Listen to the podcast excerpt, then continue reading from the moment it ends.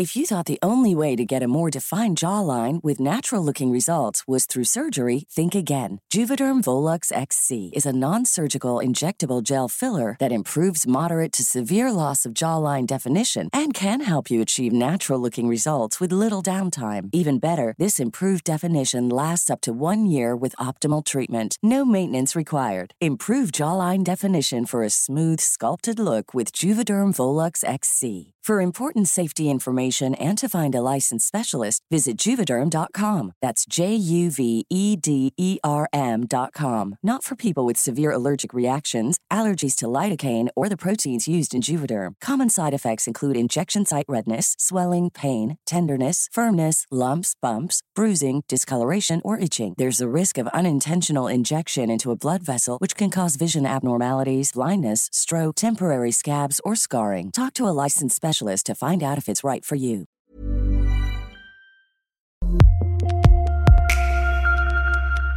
Bienvenidas, bienvenidos y bienvenides a un episodio más de su podcast favorito de todo el mundo del internet, estas morras.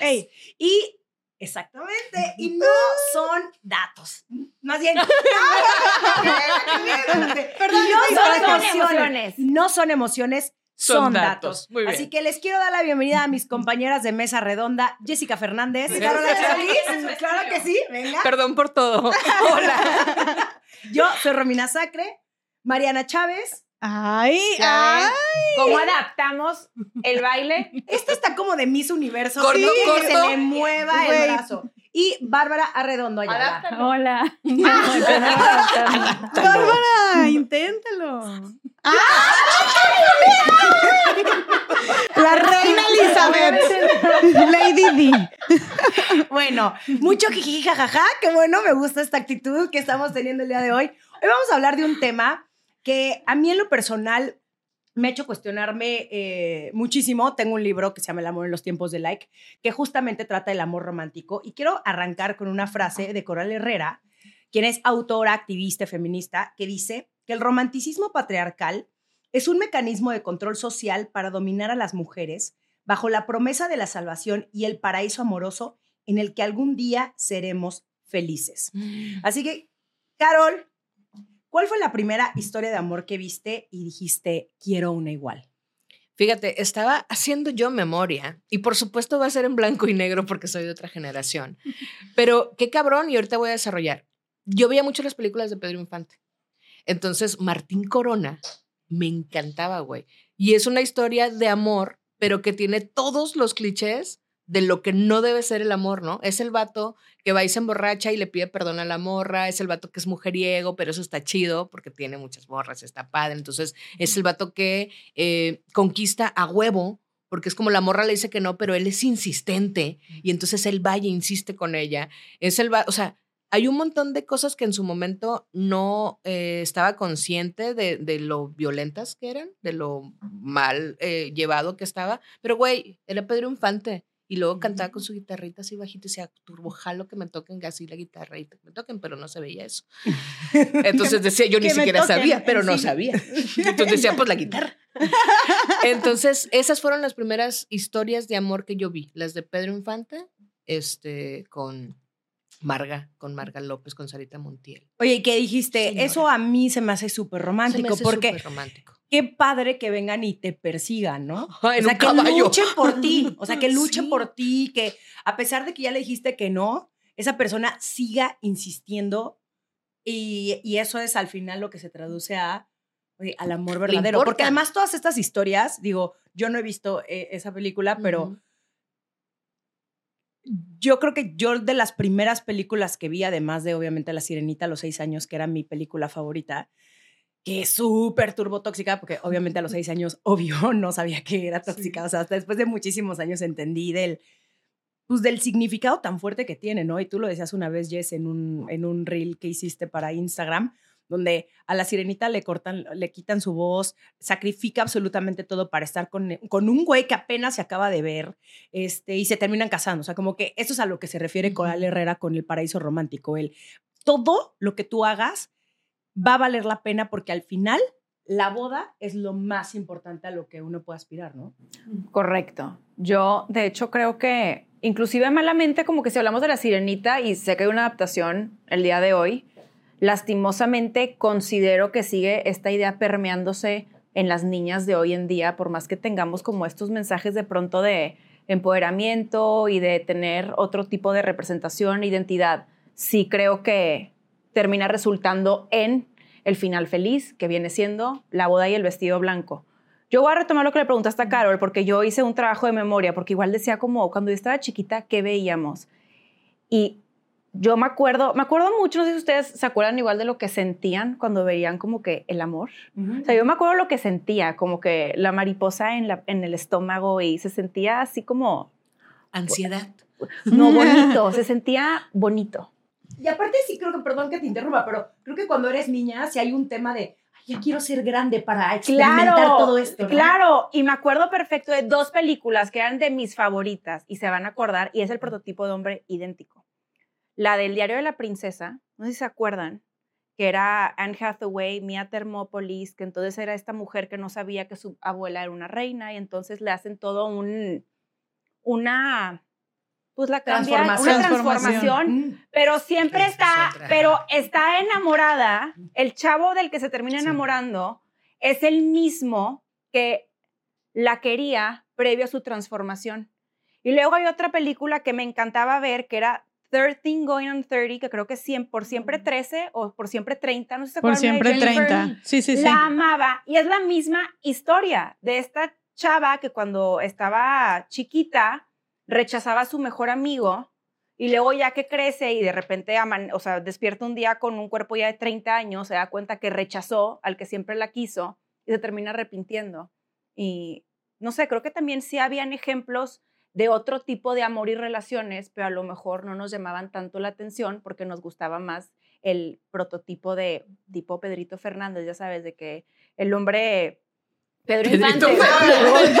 Es que yo dije, pues también Pedrito Fernández, porque cuando era ya Pedro, Pues no, Pedro Infante, ya sabes, de que el, el, el bad boy que te gustaba y como que te emocionaba más. Cero me imagino bueno. a A Pedrito Pedrito Fernández Fernández siendo un patán. O sea, siento que es ser una buena Güey, persona. A ver, que Pedrito. conste, disvarié por completo, me equivoqué. Pedro Infante, Pedro Infante. Pero, pero esto que mencionas es súper importante, que hay como casi casi el cliché de la historia romántica, donde son estos güeyes indomables, incasables, Total. rebeldes, que súper uber mujeriegos, que al final lo que están buscando es enamorarse realmente y que, Y tú que lo tienes que hacer- salves. y que tú necesitas salvarlo y tú Sí, tienes que hacer prácticamente todo y transformarte, porque ahorita anoté la palabra transformación para que la otra persona te quiera, porque como estás, no eres suficiente. Y si nos damos cuenta de todos estos, de todas estas películas que somos de distintas generaciones, pero por ejemplo, a mí Grease es de mis películas favoritas.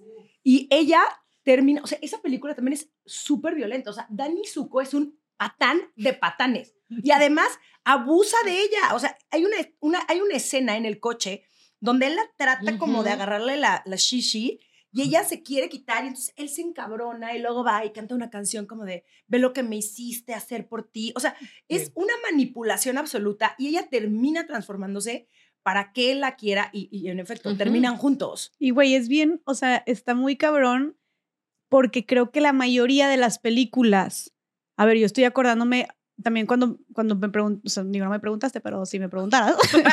si Si me en interesara mi respuesta. ¿cuál fue la? Es más, vamos a hacerlo otra vez. Jessica Fernández, ¿cuál fue la primera historia de amor que viste y dijiste quiero una igual? Gracias por, por tomarme en cuenta.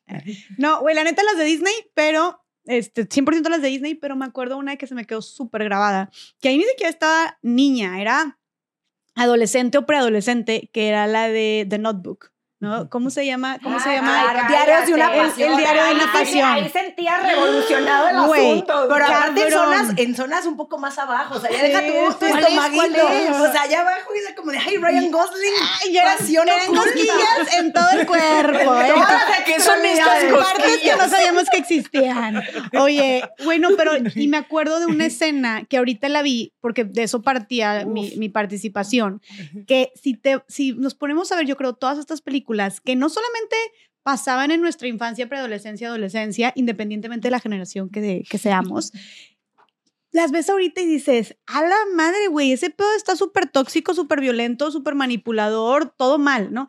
Y esta, incluso dije ahí en la mía también, en claro, o sea, en la, en la que era mi favorita de Notebook, me acuerdo que este chavo, no me acuerdo cómo se llamaba, Noah. Noah, presiona a esta, ¿cómo se llamaba? No, es que, o sea, sé que es Rachel McAdams, pero no sé. Bueno, a la chava, de- a la protagonista. La pr- él, él la está persiguiendo porque quiere salir con ella, se le hace súper guapa y ella está en una feria, en una rueda de la fortuna, con otro güey con el que está saliendo, o sea, está en una cita ellos dos. Y este güey se sube a la rueda de la fortuna y están en lo mer- a mero Mm. arriba y le, le empieza... Le, le empieza a decir como, oye, quiero salir contigo, pero se trepa. Y ella, ay, ¿qué güey, qué estás haciendo?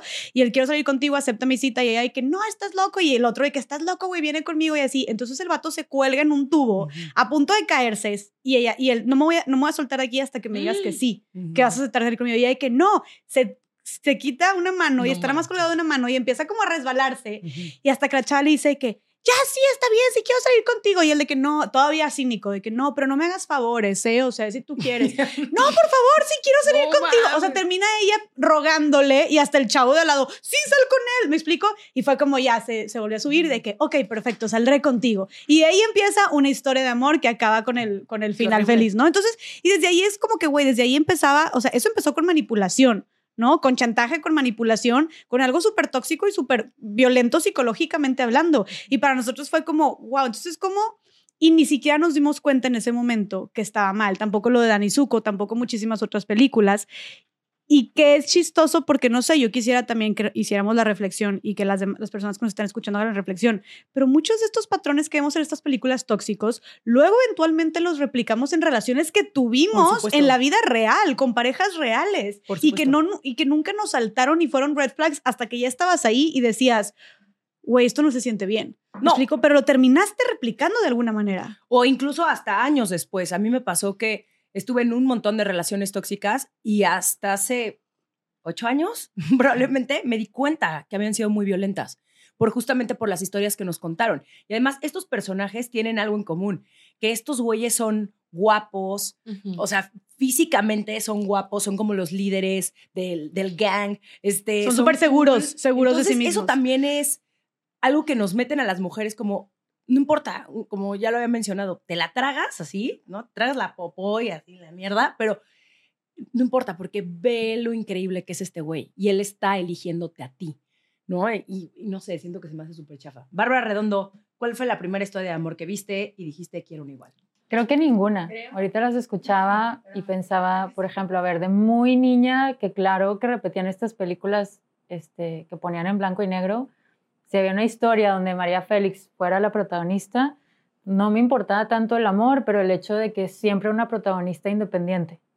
Eso era lo que más me gustaba. Después, películas que veían en los 80s o 90s, por lo general me daba repele las historias de amor porque se me hacían muy cursis y la verdad no conectaba, este, deja tú el tema, no era un tema gay, es que se me hacía muy cursi. Las que me gustaban, y ahorita estoy cayendo en la cuenta, eh, Pretty Woman me gustaba porque Julia Roberts era una mujer independiente, entonces me encantaba que ya Richard Gere, que también era un hombre independiente, más allá de las cosas tóxicas que hoy sabemos que pueda tener esa historia o no, eran dos personas autónomas, entre comillas. Y la tercera que tengo súper marcada es la de Four Weddings and a Funeral, con Hugh Grant y Andy McDowell, no me acuerdo cómo se llaman, Cuatro bodas y un funeral. Este, y lo pienso ahorita y digo, Andy McDowell en esa historia, entre comillas, era bastante independiente, o sea, como que estaba en otra relación, pero podía ir y venir.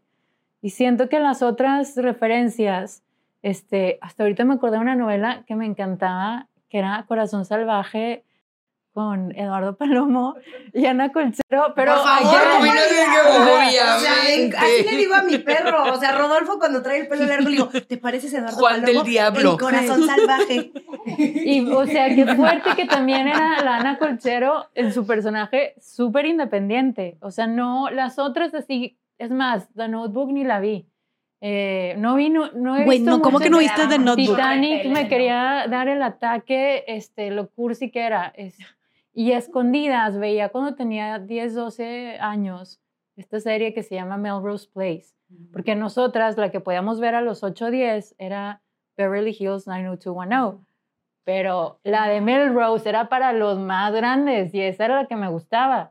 Y no sé si se acuerdan. Cusca. Yo, yo nunca vi Melrose. Güey, No, no, no, conozco no. nada de lo que No, estás mencionando. No, y la güey. prota también, Heather Locklear, era pues la mera mera del negocio, ¿sabes? Independiente. Y creo que, o sea, nunca lo había analizado hasta que hiciste esta pregunta. Siempre me gustaron este tipo de historias donde, y Natasha, este, Ibarra, mi socia, lo dice mucho, donde las mujeres eran la excepción, las mujeres siempre respondían a los deseos de ellos y empezaban con estas manipulaciones y eran mínimas las historias que veíamos donde ellas tenían voz, tenían una vida y podían, para ese entonces, moverse libremente.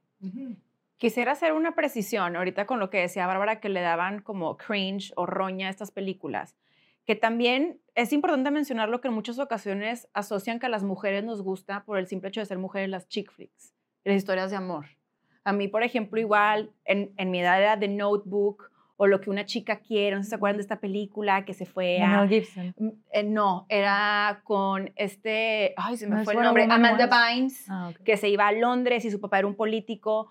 O sea, creo que también hay muchas mujeres que las chick flicks no necesariamente les gusten y no tiene absolutamente nada que ver.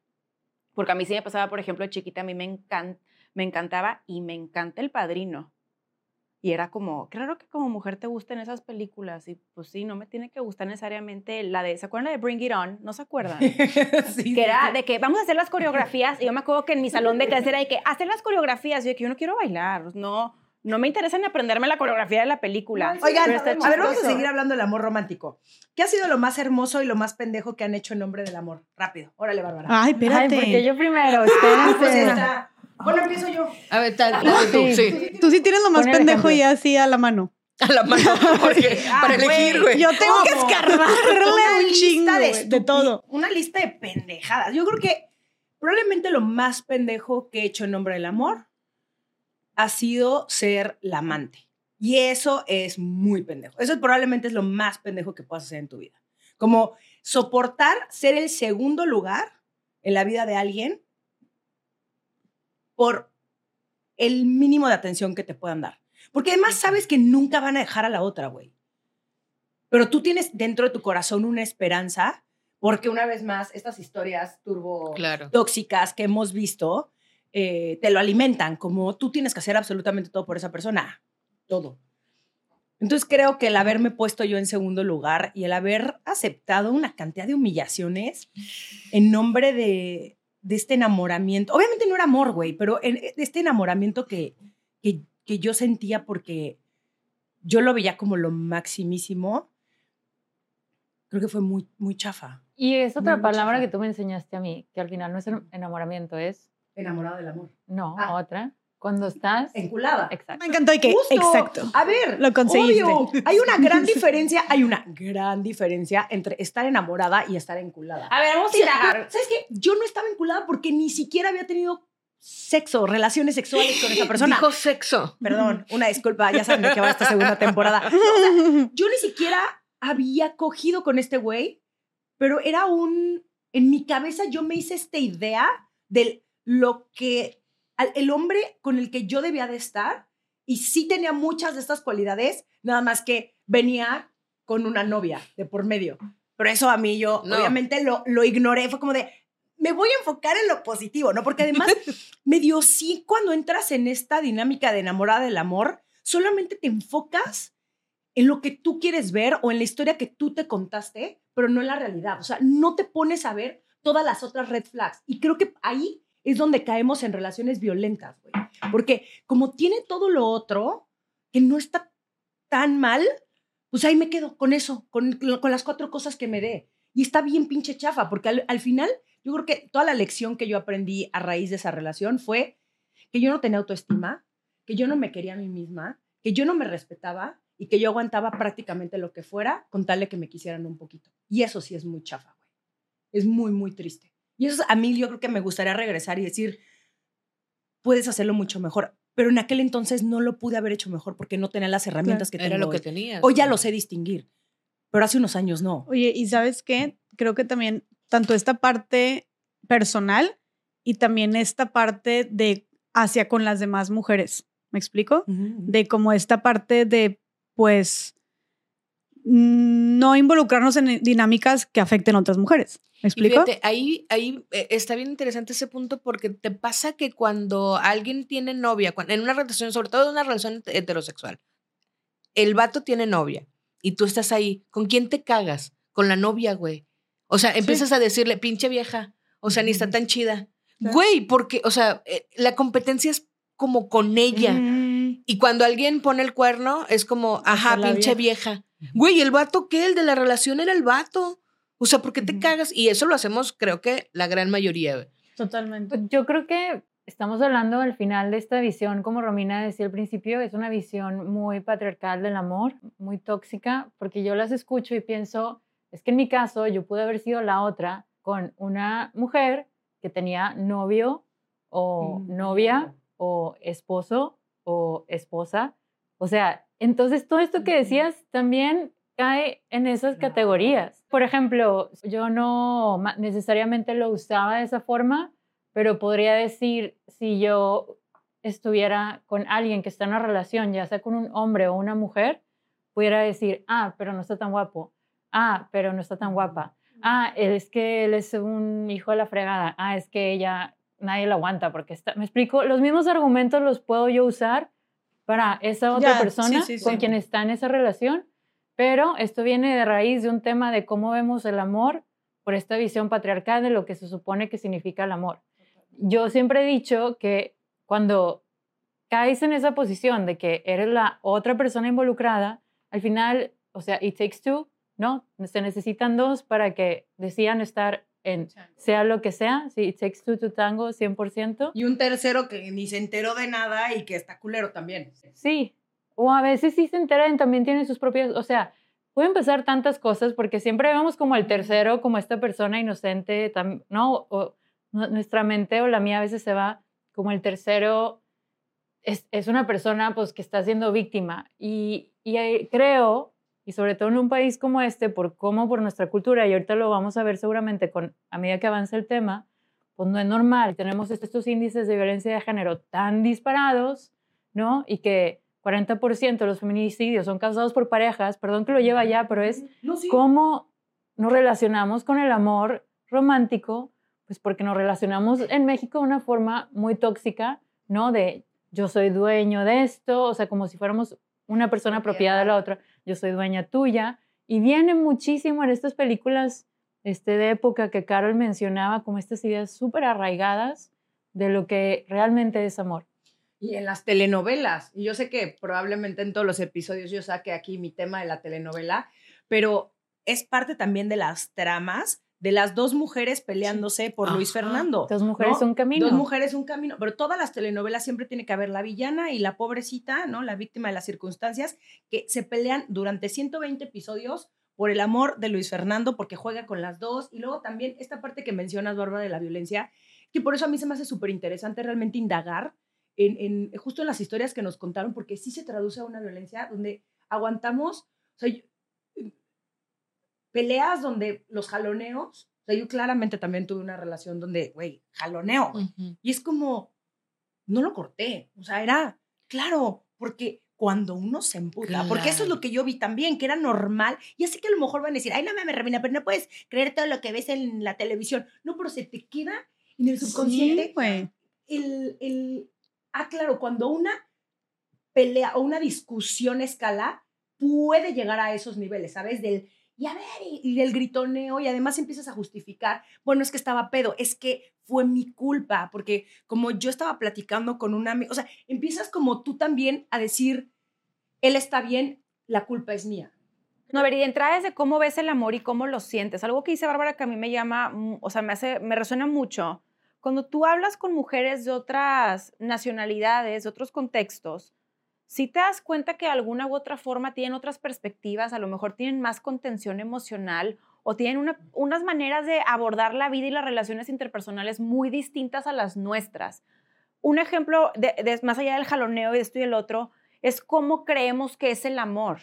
Muchas también crecemos con esta idea de que el amor es meramente pasional. Carol y yo tenemos toda esta analogía. Dámosle, bebé. Échale, es nuestro momento. de Llegó. la magia y, Y la, la paz. paz. Pero nos venden que la magia es el amor. Entonces tú tienes que sentir este amor desenfrenado en donde estás, bueno, babeando. Y luego también vienen estas, ahorita decía lo de Notebook, del hombre, el protagonista, con estas ideas también, por ejemplo, el que quiere azul celeste, que le cueste. Nada de lo que vale la pena viene fácil, hay que aguantar vara. Y hay que luchar por lo que uno quiere hasta el final. Son este tipo de frases que no nos damos cuenta que, o sea, terminan siendo, la retórica es cultura. Y, eh, Y, hay, y otra, hace la realidad. hay otra Una de, playera el que hombre, diga. El hombre, el hombre llega hasta donde la mujer. Ah, claro. Claro, permite, ¿no? claro. O los hombres no toman un no como respuesta. O, O, tú sea, como mujer tienes que darte respetar, como si el, el respeto fuera algo que nosotros tenemos que ganarnos a través de nuestras acciones para que entonces ya soy merecedora de que me trates dignamente. Pero si yo por el simple hecho de ser, de existir, de ser una persona, no fuera lo suficiente como para que ya me respete. Totalmente. Oye, pero regresa a lo que estabas diciendo, del, de, de que nos vendieron que justamente que el amor tiene que ser chispas, eh, Magia. cada- y, güey, Fuegos fireworks cada artificiales vez que ves a esa tiempo, sí. persona, porque claro que no, también el amor se va transformando y creo que también para mí el amor es paz. Sentir paz al lado de esa persona, saber que estoy tranquila La con esa princesa y persona. yo también concluimos a ver, eso. Es que hablamos de platicar el contexto, porque Sí. estoy segura que luego nos escuchan y dicen de qué están hablando. en, en diciembre, este pasado diciembre del 2022, tuvimos una, ¿qué fue? Como un desayuno que terminamos tardísimo. Que terminó entonces, muy, muy tarde. Y era parte de lo que hablábamos, de que una vez que vas transicionando en tu vida amorosa, por así decirlo, terminas desmitificando esta idea de que el amor es necesariamente magia, no en el buen sentido, sino en el sentido desenfrenado, en el que no te pones límites, das todo por la persona de enfrente, vives con una cantidad de adrenalina y de impulsos y de un amor extremadamente pasional, pero conforme vas transitando en esas ni, ni siquiera en cómo el amor se va transformando en otras cosas conforme vas tú en una relación creciendo, sino cómo tú como persona vas encontrando otras maneras de amar y de lo que realmente es el amor y terminas dándote, cayendo en noción, o bueno, por lo menos Carol y yo caímos en noción que el amor es paz. Tengo una pregunta. ¿Pero qué crees que es? ¿Tu deconstrucción o tu madurez? ¿O ambas? Las dos. Para, en mi caso, fue darme encontronazos durísimos contra la pared. Ok, porque no me respondiste qué ha sido lo más hermoso y lo más pendejo que has hecho en nombre amor. Uy, yo he hecho Venga. una cantidad de cosas, pero aparte, ¿sabes qué es lo más duro? Darte cuenta de lo que llegaste a hacer y hacerlo sin sentir coraje.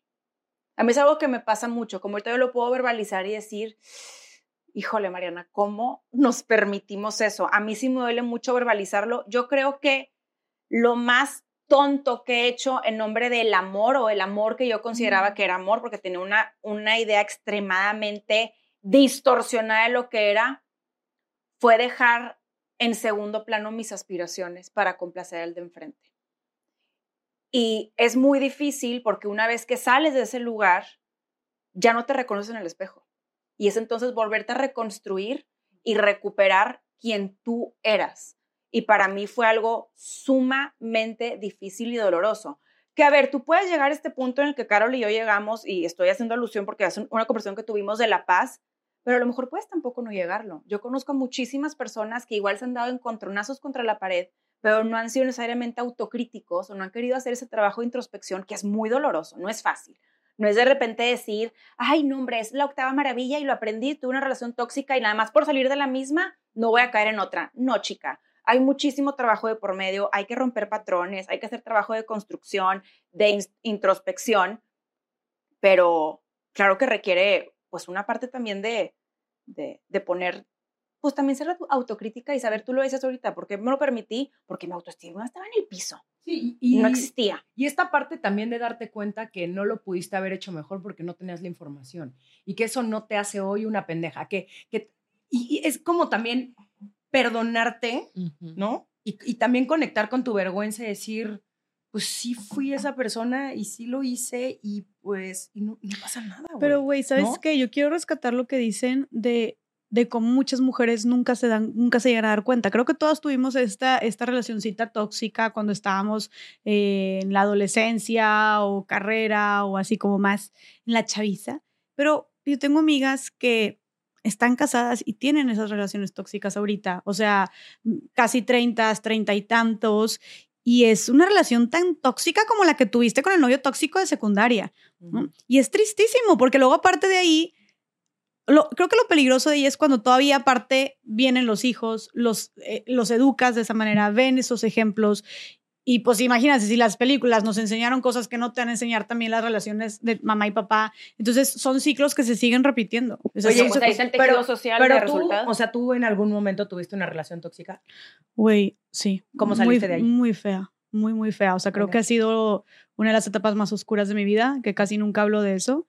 Este, pero sí, creo que lo más pendejo que yo he hecho en nombre del amor ha sido volver y volver Mm. y volver a ese lugar donde, donde me maltrataban, donde me controlaban, donde me humillaban, donde dejé de ser yo, donde mis papás me decían, ¿quién eres? O sea, eh, últimamente mis amigas me decían, ¿quién eres? Güey, o sea, iba yo con un con una carga de agresividad, me volví súper violenta, tuve problemas fuertes con amigas mías porque yo todo el tiempo estaba respondiendo y agresiva, ¿y qué? Y contestaba porque todo el tiempo estaba en, en modo alerta porque así era esa persona conmigo, ¿no? Entonces siempre estaba yo mal o siempre tenía la culpa de algo, entonces siempre eran estas agresiones, este, donde me agredían verbalmente o psicológicamente, O sea, cuando te refieres a que te maltrataban era mm, violencia. Sí, no, no, no, era, era violencia, sí, nunca llegó, nunca llegó a ser violencia física, pero yo creo que no estaba lejos de eso. O sea, fue una relación de meses y fue suficiente para, o sea, ahora sí que mi autoestima, salud mental, todo por los suelos. Era mucho maltrato psicológico y verbal. Este, mucha, como dije, control, humillaciones, celos, bastante, tóxico, tóxico, el pedo gritos, o sea, yo llegué a normalizar por completo el faltarnos al respeto y los gritos. Yo me volví una persona agresiva, o sea, yo llegué a ser sumamente agresiva con esta persona y de repente dije, o sea, después de estar peleándonos así y de hacer ciertas cosas, yo era como, güey, ¿quién soy? ¿Por qué hice esto? O sea, despertaba unas- un- un- una parte de mí muy, muy, muy fea em, y me costó bastante, bastante, bastante salir de ahí. O sea, y, y luego en mi relación con, con Farid ahorita, que es una relación completamente sana, que cuando dicen paz yo pienso en Farid, eh, fue entender el amor de una manera súper distinta y donde tuvimos un chorro de choques porque él me decía, espérame, güey, aquí esto, yo nunca he visto esto y así no resuelvo yo las cosas y no sé si tú pensabas que esto es el amor. Imagínate, güey, Farid de que vieja loca, güey. O sea, Farid me decía de que no sé si tú piensas que aquí se resuelven las cosas gritándome, inventándome la madre, pero aquí este pedo no, güey, bye, gracias. Y, yo- y entonces yo tuve como terapia, ¿no? Em, pero sí, o sea, creo que... Y aparte no solamente fueron, no solamente fue eso, también soportar como cuernos y, y decidir volver, güey, decidir Pero volver. ¿qué era lo que te unía a él? O sea, ¿por qué regresabas? ¿Qué tenía ese güey que decías? ¡Ah! ¡Esa! Lo dice todo. No, no, no, ¿Ah, ni, ni siquiera eso, güey, no. Ni siquiera Ni eso. siquiera eso. Bueno, o sea, no, digo, yo est- estaba más chiquita yo, güey. O sea, yo era, ahí entonces era súper mojigata yo, la neta. Mojigata. Este, No pero visto el mundo. ni siquiera, o sea, bueno, ponle tú que, ponle tú que sí hay algo de eso por ahí, pero más que nada, y justo volvemos a este tema de, las, de, de lo que vimos, güey, lo que me unía a él, por eso dije, no mames, era esta idea de que a mí me tenía ni siquiera enamorada, güey, ni siquiera enculada, me tenía como embobada, güey, hechizada, esta idea de que este güey malo, que yo lo voy a cambiar. Uh. y que yo soy especial porque él me dice a mí que me ama como a nadie y que yo lo hago mejor persona y que gracias a él, gracias a mí, su vida ha cambiado y mejorado y que él por mí va a hacer todo este cambio que era tipo el, el así el bad guy de que es súper bad guy que te puedas imaginar de las películas, tipo hecho y derecho. Entonces yo era como, wow, sí, claro, yo, porque soy súper chingona y soy especial y soy diferente a las demás, yo lo voy a cambiar, Claro. va a cambiar por mí. Cabrón. Entonces, esa idea, y además de mucha manipulación y mucha inmadurez, obviamente, yo tenía 18 años, este, fue lo que me hacía volver y volver y volver. Quiero preguntar algo. No, no, no, por favor. Me, ahorita tú decías que muchas mujeres están en relaciones tóxicas, pero no se dan cuenta. Yo creo que sí te llegas a dar cuenta que es una relación tóxica y puedes tener toda la información para tú también saber que es una relación tóxica. El tema es que no sabes cómo salirte de esa toxicidad. O sea, es lo mismo que tú ahorita decías, como está en una relación tóxica, digo, no, no te pregunté, pero sabías que estabas en algo tóxico. Sí, sí, llegué a saber que está en algo U- tóxico. ah, digo, todas hemos estado en relaciones tóxicas, quiero, sí, Sí. ¿verdad? Sí.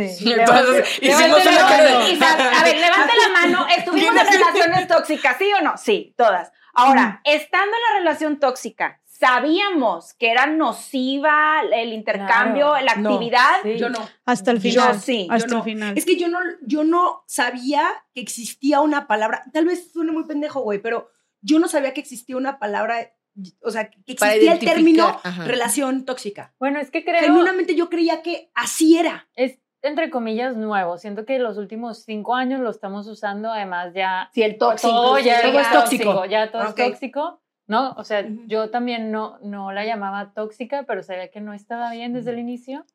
Y creo que ahorita yo estaba como, pues, palomeando todas las este, cosas que decía Jess en esta relación que pensaba y que decías que lo peor que has hecho en nombre del amor, ¿no? Pienso, no solamente también he hecho eso como, bueno, ser la otra persona de alguna forma, pero también, em, y sé que mucha gente que es gay se va a identificar con esto, aceptar estar en el closet por la otra persona.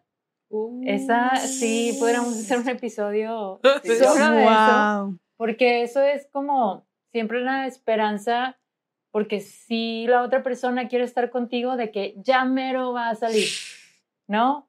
Y A ver, indaga más en cómo es, Fuerte, porque yo sé esa dinámica que tuviste, o sea, cómo se ve para ti, cómo se vio para ti esa dinámica. ¿cómo? En donde, o sea, cómo era, porque a lo mejor, o sea, cómo para ti fue el que de pronto tú tuvieras que reservarte para respetar a la otra persona porque no estaba lista. O sea, llegó un punto en el que yo me reservaba solamente alrededor de sus personas, ¿no? O sea, alrededor de su familia, pero no, yo... ¿Te presentaba no como su gusta- amiga? A, a mí, yo la relación que yo tengo con mi mamá, con mi familia, yo no estaba acostumbrada a ocultar cosas. Entonces, cuando pasó esto, y, y yo tenía 29 años, era, me, ese año me costó mucho en lo personal porque mm, no me sentía yo ocultando eso también, ¿me explico? Entonces, a mí me gusta decir dónde estoy, a dónde fui, con quién estoy, y de pronto tener que decir mentiras de todo, pues fue un año que para mí, eh, mentalmente y emocional de nuevo, eh, me costó mucho. Entonces yo decía, bueno, pues ya, o sea, que lo, lo tengo que decir, ¿no? Y pues después fueron casi cinco años de esa relación y creo que, este, o sea, sí, sí llega un punto, yo siempre después leí que, a ver, son los primeros tres meses de una relación marcan la cultura de cómo va a ser el resto de la relación. ¿Eh? ¿Los primeros Sí. cuánto? Tres, Tres meses. Ok. Porque empiezas a hacer estas dinámicas y pa- patrones, no importa la circunstancia en la que te encuentras, pero esos tres ya sabes más o menos uno del otro por dónde se va a mover la cosa. Con razón, Entonces, Juan ¿a dónde va sacó desde la primera cita su, bor- su, su, su amor por la copita y mira, ahí voy yo. Ay, seguro Que no le hace. No, pero sí, yo sabía desde los tres meses que eso estaba muy mal. No sé cómo decirles, o sea, sí sabía que estaba muy mal. Pero tal vez no sabía lo que iba a implicar. No sabía, obvio, viendo hacia atrás, me hubiera gustado darle, o sea, pausa, delete desde el mes uno. Igual agradezco todo lo aprendido y vieron muchas cosas muy lindas, pero fue también después cuando conocí a Romina y a mí me cayeron muchos veintes de decir, jamás en mi vida me vuelvo a esconder por nada ni por nadie. O sea, tanto me costó a mí quererme que luego además, en nombre del amor, por el proceso que está alguien más, o sea, se volvió muchos años después un no negociable, no iniciar nada con alguien que no se acepte, porque sí después tuve microversiones de eso en todas sus formas y es muy doloroso porque siento que si no estás en un lugar preparada para aceptarte tal cual como eres, no te lleves de encuentro a la otra persona. O sea, seguramente habrán casos que eventualmente salen. La, la mayoría que yo conozco es que cuando termina la relación Ya que cortan contigo es, o tú cortas con la persona, sí salen del closet. No, ya no, no, es muy raro que al mismo tiempo, este, se dé. Pero ¿qué te hacía sentir a ti? O sea, porque dices que fue algo muy doloroso para ti. O sea, ¿qué te, qué te hacía sentir a ti que alguien te mantuviera en secreto? Horrible, porque es como si entonces yo entendía que era un proceso de la otra persona y eso no me correspondía a mí. Pero claro que había momentos donde entonces como si sintieras que no eres suficiente, me explico, para la otra persona y todo lo que tú pudieras representar en esa relación. Eh, no solamente en temas de familia, pero sino a lo mejor era algo profesional. Entonces, si, sobre todo si en mi mundo era algo que todo el mundo sabía, no podíamos compartir desde el mismo lugar.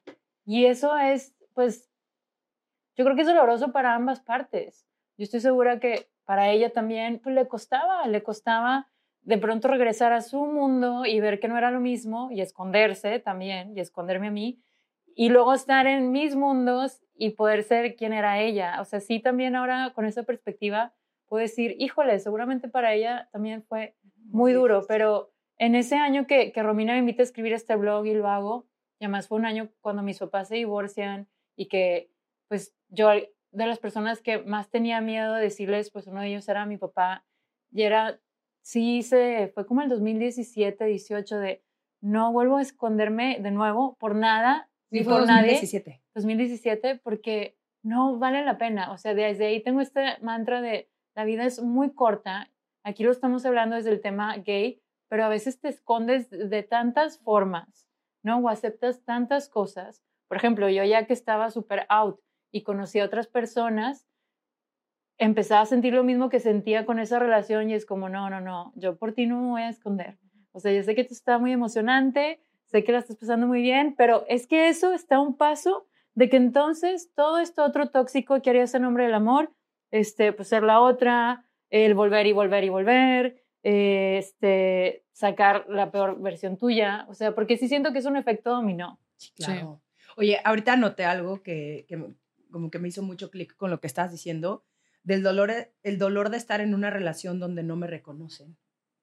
Y ese, ese probablemente sí sea lo más low, ¿no? De estar con alguien, que no me reconozcan como, como, como su pareja, como la persona a la que aman, o sea, que no me den mi lugar, que no me pongan como prioridad. Y siento que ese, esto, o sea, esto que decía Jessica, de estar como todo el tiempo peleándote para que la otra persona te vea, para que te quieran, es sumamente desgastante, güey. Oye, Carol, has estado muy callada.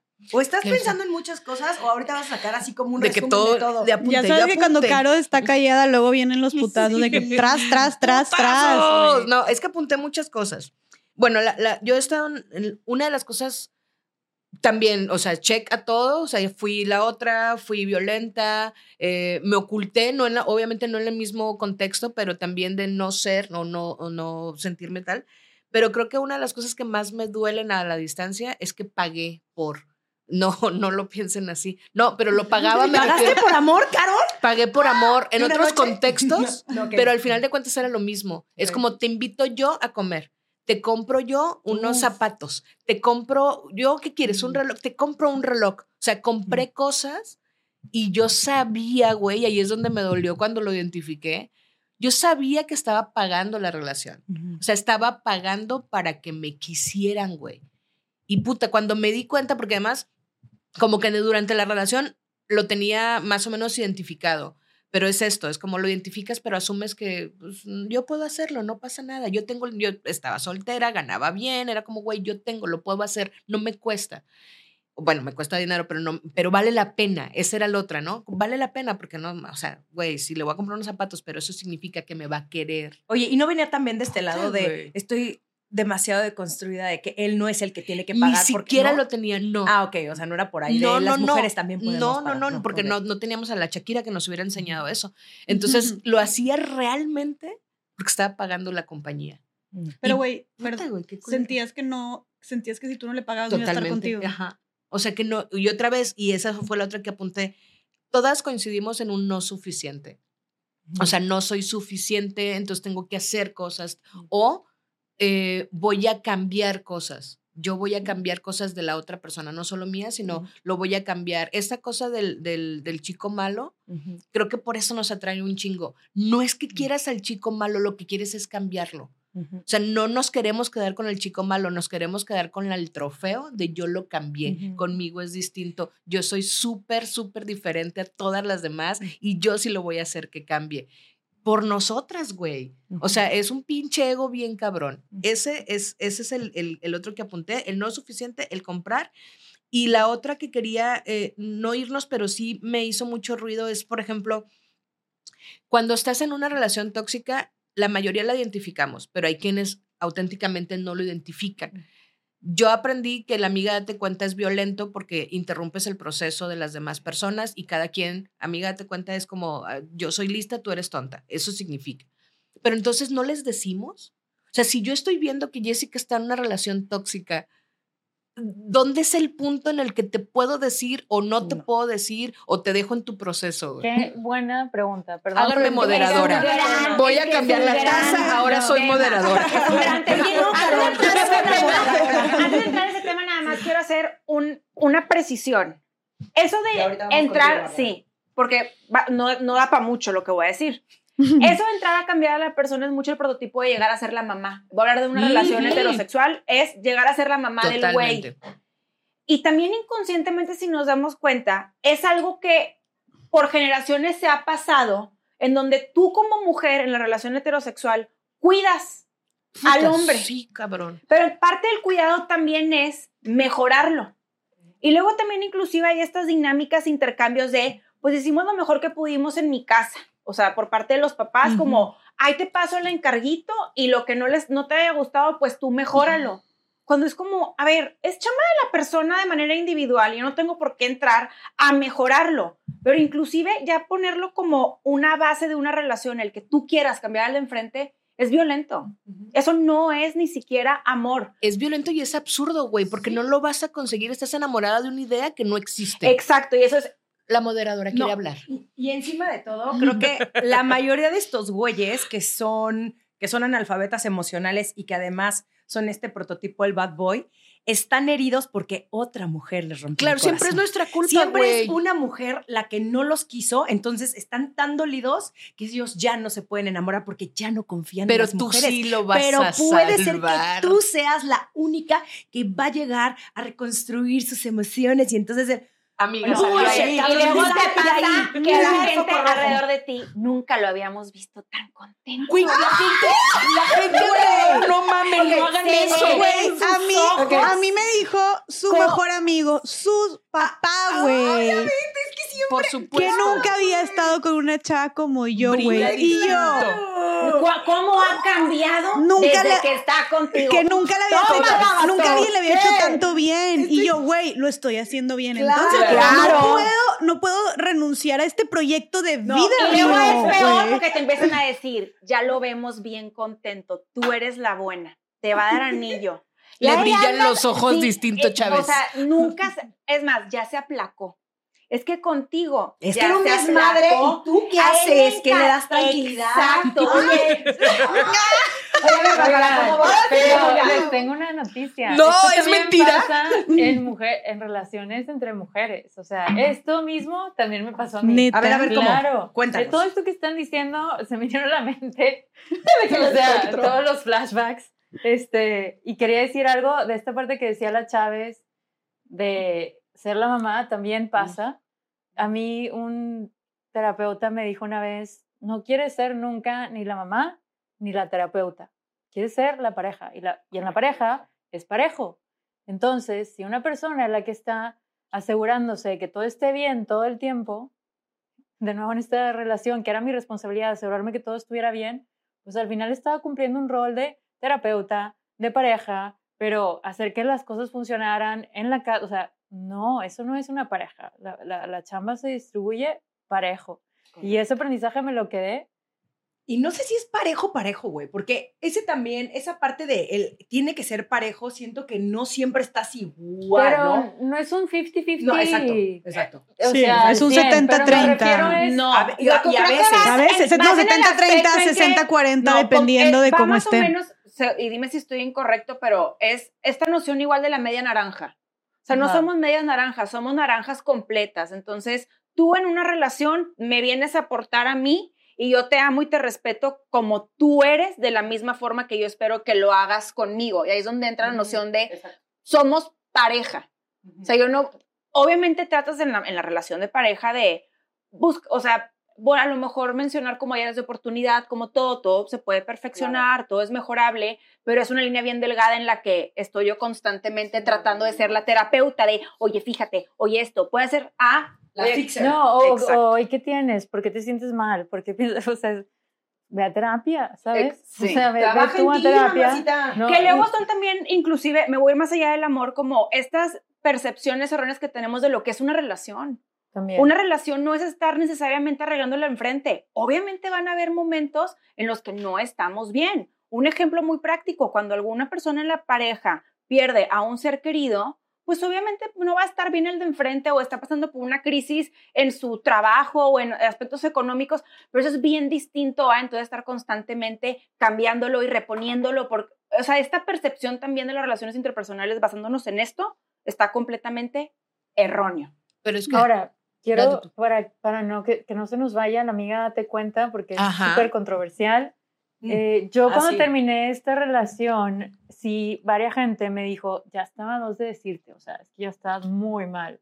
Estaba en gris, o sea, de verdad era como, o sea, gente con la que he reconectado hace poco y que conocí en ese entonces me dice, me acuerdo a ti, estabas sentada, no hablabas, era como no existías. Y ahora ya te estoy conociendo, este, en mi mente yo era yo, ¿no? Era claro que la misma persona. Al final sí me di cuenta que estaba siendo muy gris y sí le dije a esa gente, si alguna vez me vuelves a ver en una situación, por favor dime. Yo prefiero que me digas. Y desde ese entonces yo opté decir, ¿por qué? Porque como yo, desde donde yo lo viví, la pasé muy mal y nadie me decía nada hasta que terminó.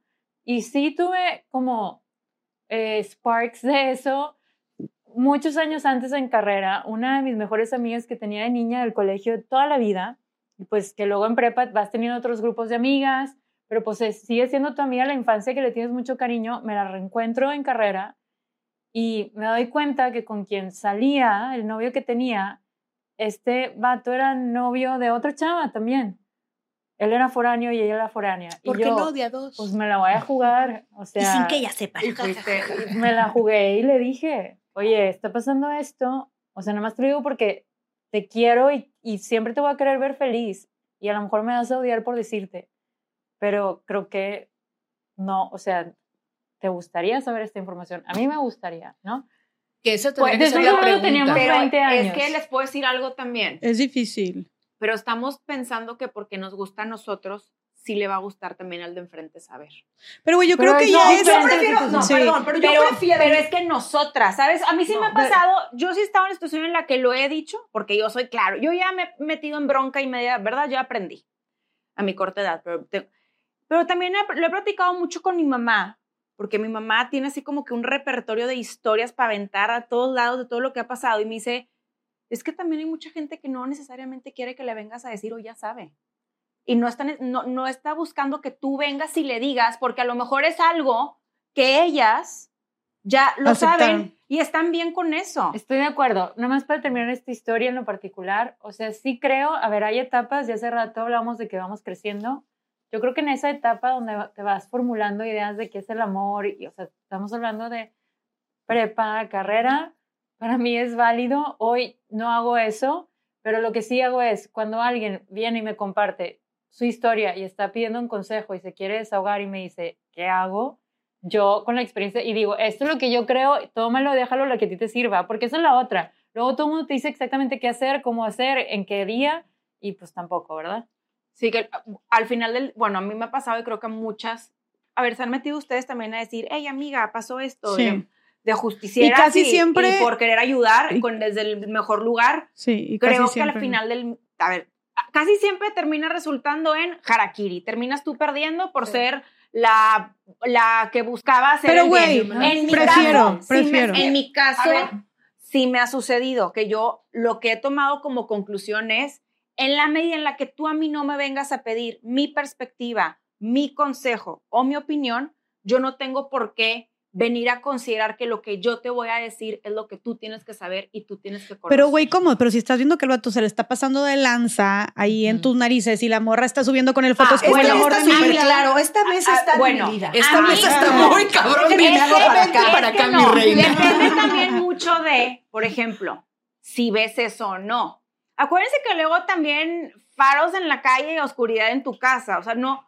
Hay muchas ocasiones en las que tú no tienes ni siquiera cómo percibir realmente lo que está sucediendo. A ver, Y yo estaba hablando ahorita meramente en términos de infidelidad, no en términos de estoy viendo un maltrato físico, verbal, y yo decirte algo. Yo estaba hablando meramente de te quiero venir a decir algo en el tema de amiga, date cuenta que el güey te está usando y está con otra a tus espaldas. Ya en el tema del de maltrato físico o verbal, se me hace que se cuece por aparte ese tema y también podríamos indagar en el mismo. No, sí, pero yo me refiero a ese, al del, al del, Al de al del- ¿no? al- no, al, Al de- del cuerno, o sea, de decirle, de a mí el decirle y ya tú cuerno siempre decides. me ha ido fatal. Eh, y, y creo que la mayoría de las veces va a ser así, güey, pero ¿sabes qué? Creo que tú ya, yo, al menos yo ya dormiría con la conciencia tranquila de, güey, si tú lo quieres seguir haciendo, y deja tú, tal vez si sí causa un pedo y luego le crea a él y entonces luego tú eres la mala y ya no te habla y lo que tú quieras, También que se vaya. güey. también. Y que eventualmente en un futuro, güey, las cosas, o sea, la verdad siempre sale a la luz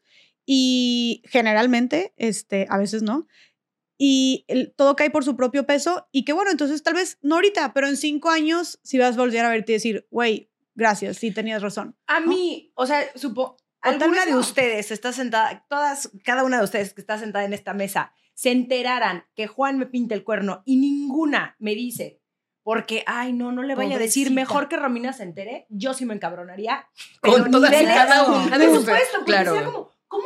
Neta, güey, no viniste a decir. Bueno. una cosa es que yo quisiera seguir con él y ese ya es mi Sí. Yo sé, pero ahí la diferencia es que ya lo verbalizaste. Sí, No, ya, y ya la- lo no, sabemos. pero no, Mariana, Pero, Rom. Creo que si eres muy amiga de alguien, o sea, si yo sé Sí. que, que alguien le está pintando el cuerno a Bárbara y yo lo, o sea, yo la veo y yo no le digo, perdón, la culera soy yo. Puedo llegar a decirle, oye, Bárbara, vi esto, no sé qué pedo. A lo mejor Bárbara me dice, sí, la neta es que no te había dicho, pero tenemos una relación abierta. O, sí, no te metas, o lo que sea, o ya me Yo lo veo. nada más. Pero yo a mí me va a dar paz diciéndole a mi amiga que tiempo después se entere Ah, y la culera soy Es que yo. voy a indagar en Yo eso. le perdonaría a una de mis Nada amigas más si supiera que me está viendo quiero- la quiero Oye, indagar en- quiero amor. Romina, indagar te, en te esto. quiero decir algo, de hecho. No, Quiero indagar en esto. O sea, creo que depende muchísimo del grado de amistad de quién estás hablando. Sí, O sea, obvio, el amiga date 100%. cuenta también se me hace muy general. Es como, oye, no sé, a la señora mucho más grande que yo que ni me topa ni la topo y lo vi, Obvio. no voy a llegar a decirle, déjeme, le- pues no, ni la conozco. Ya alguien muy cercano a mí, yo, es más, yo ni podría ni dormir de, yo diría, me tengo que curar en salud, chica, te lo tengo que decir, Claro. tómalo como gustes y lo haría hasta con evidencia para decir, mira, yo aquí... Estos no son datos. Ah, no, sí son. Eh, no, estos son datos y emociones, ¿eh? Porque mira, aquí y o sea, yo emociones. soy la persona, cuando yo lo he, cuando yo- lo he mencionado, voy acompañado de, o sea, anexo evidencia, no y nada la chava más. con un contratando un fotógrafo. sí, sí creo que es un punto importante. Nunca quieres ser esa persona que vas y le dices con Claro quien ni te que llevas. no. O sea, no, Oh, aquí no, estamos no. partiendo, asumiendo también hay que le que- estás diciendo a tu gente más Ah, cercana. ok, Bueno, en ese sentido sí. yo No. y, si a la y también lo veo como que me gustaría a mí que me hicieran. Si a mí mis mejores amigas no me dicen, le retiro el habla, ¿verdad? Les dirán, no. Pero, güey, no, o sea, todas no asumas, no asumas que no quería saber. Oye. dime. Pero ya en un grupo más extenso, pues será, no, ya no. yo No, no, no, yo- no, no es tu pedo. No, No, güey, yo no yo estoy no de me acuerdo. Yo sí lo diría en un grupo más extenso. Yo O la sea, verdad no me tal meto. vez es más pedos, pero al mismo tiempo, pues es más extenso, no me llevo, pues güey, como que ya no eras mi amiga, pero aquí está, que sepas. De hecho, yo lo he Sí, hecho. O sea, de alguien que no sea tanto amiga, yo Sí. chance yo ahí sí no me metería. Güey, ¿Qué yo sí lo he hecho con, con chavas que no son mis amigas. Yo lo haría también. y le dije, Sí. me acuerdo que le escribí a Yo una. solo dividir el otro O lado. sea, también. ya esta vez está más dividida aún. Vete, chiquita. Es que ya teníamos que terminar de tipificar el tema porque estábamos muy generales. Eh, mira, y te voy a decir dos ejemplos. Yo le escribí una vez a una chava que además está en mi prepa, ni siquiera era amiga mía. Y vi, vi que estaba con su güey ya como cinco años y esta pareja melosa, amorosa, que se llamaba y lo que tú quieras. Eh, y voy viendo al güey saliendo del antro con una chava agarrado de la mano, abrazado. O sea, ni siquiera los vi haciendo nada. Y literalmente nada más escribí, oye, hola, súper random, ya sé, pero quiero que sepas que vi a tu güey. Creo que incluso le tomé, chica, siempre evidencia, ¿no? Porque luego está bien difícil que una morra que ni sacas ni topas, güey, tenga que decir esto. Obviamente le crees más al vato. Entonces, por eso, mujeres, evidencia, o personas, evidencia, ¿no? Y yo ahí, güey, yo ahí, imagínate, yo fuera delantero con el ojo chueco de que, pinche dato. Jessica toda bebida. Ay, a ver, yo Te me acuerdo la chingada, y yo fui un cuchillito de Y palo. grabando en selfie, no, güey, grabando en selfie de que ni grabé bien. Oye, pues no, pues le, y, me, y me agradeció un chingo, me agradeció un chingo, cortaron este, por haberle dicho, pero bueno. Cheaters. Y recientemente una, una amiga, que no voy a dar más información porque es un tema delicado, Pero se llama. pero una amiga, a su Instagram, una amiga se acaba, o sea, acaba de separarse de, de su esposo porque una chava que ni la sacaba, ni sabía absolutamente nada de ella, es más, es de otro país, por cosas del destino y que el mundo del internet está y está todo eh, conectado, perdón, se enteró, se enteró, eh, supo de alguna manera su nombre y llegó a ella, le dijo todo, le dijo, güey, ni sabes quién soy, pero ahí te va. Y mi amiga se separó de su esposo. Güey, una morra que ni se conocían. Pero resultó que el güey le estaba haciendo infiel, muy cabrón. Internacionalmente. internacionalmente, güey, múltiples, múltiples internacionalmente. Transnacional. Ya no nada más eres infiel regional. Ese güey Exacto, se güey. fue a, la- Traspasar se las fue a las grandes ligas, güey. Entonces, y ahí decimos, yo le dije, güey, me acuerdo cuando me contó, le dije, qué cabrón esa sororidad de esa vieja de decir, güey, pues es que también eso, si ya ni te llevas, pues no tienes nada que perder. Obviamente con evidencia, la muchacha inteligente, y güey, salvó la vida de mi amiga de estar, este, Con un pendejo. con un pendejo por Porque las cosas como son. Aquí en estas morras hablamos de las cosas como son. A ver, podría nada más hacer como un no voto, pero para que quede muy claro hacia quienes nos escuchan. Entonces, ¿quiénes estamos, quiénes a nu- nuestra gente más cercana, en dado caso de evidenciar un tipo de infidelidad, le diríamos a nuestra gente más cercana? Yo sé. Estamos todas levantando cinco. la Ahora, mano. Sí, Ya, sí, o sea, las cinco, nuestros productores o sea, están viendo los. Yo sí, también. Carol, también. Romina, Bárbara y yo, las cinco, en dado caso, si tú eres amiga muy íntima nuestra, a sabrás decir. que te, vamos, a decir. Chica, estás asando. Ahora, ¿quién Chica, es? estás asando. Hashtag, chica, estás asando. Una Estás con estas morras. Muy bien. Bueno, ahora, ¿quién es ya, perdóname, en un círculo más, ¿Más ex- amplio? más amplio, más extenso, lo harían? ¿Quiénes sí? La Jessica y yo estamos levantando la mano. ¿Qué pedo, Sí, yo sí lo haría. A ver, pero voy a indagar más allá. ¿Quiénes no? Las tres. Romina Ok. lo Entonces, sabe ¿por qué? decir. Romina. Romina Romina, Sacre. Bárbara y yo me. alias las tibias. Eso no. A ver, voy a indagar, un- voy a indagar un poquito Vamos a la profundidad. Pero espérense, espérense, me encanta que no es algo generacional, porque aquí el espectro. Exactamente. Jess, Hay y 20 Mariana, años exacto. entre yo. Ajá. Las tibias. No, vamos a indagar más allá. A ver. El no hacerlo va acompañado de una experiencia previa por la cual no lo harían. No necesariamente, no. No, no, ¿En no. En todas las, o sea, la, la vez que lo hice me fue muy bien. ¿No? O sea, por ejemplo, yo una vez vi en el antro, así, en el República, del CDMX, Mazarik, jueves, a tres güeyes. Tú sabes quién eres. saben quiénes son, cabrones. No lo sé. Unos güeyes que, es más, hasta anillo traían, para que, me- para que, te des, para que te des una idea. Y estaban ligándose unas chavitas de, no sé, 20, 21, porque además hay un tema que se llama Summer Camp. No las quiero asustar, amigas, pero hay una cosa que se llama Summer Camp que tal vez ustedes no sepan allá en casita, donde mandan a las esposas a sus casas de campo, este, a, a Woodlands o a Houston, bueno, Woodlands está en Houston, o sea, a sus diferentes casas las mandan durante todo el verano y estos güeyes es su summer camp, entonces ellos van, se divierten, salen con chavas, chavitas de Ibero y así. Y estaban estos güeyes ligándose a estas niñas con anillos, o sea, no, no es como que un tema ahí. Yo claramente no iba a agarrar y.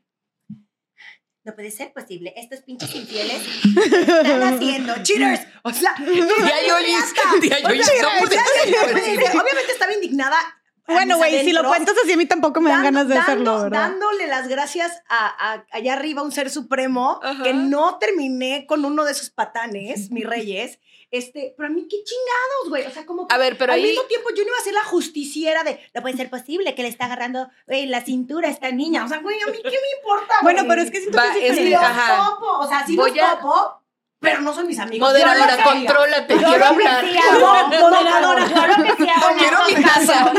porque a ver, a mí inclusive me ha pasado Eh. Chávez, tengo la taza rosa. Pero ya, Permíteme. por favor, Carol, venga. No, bebé, no te creas, ten ya, dale. ¿Y por qué me cohibo? Es lo peor de Exacto, todo. güey, porque me haces caso. Caro es muy imponente, decir. No, a mí sí bebé. me ha pasado que inclusive el anillo se, hace- se me acerca. Y yo sé perfectamente que está casado y creo que ahí también luego es el pacto sororo en el que ubícate, vato. O sea, aquí no y ahí te ves. Lo que yo sí hago mucho es que después de las experiencias o si yo veo algo, solo no platicarlo.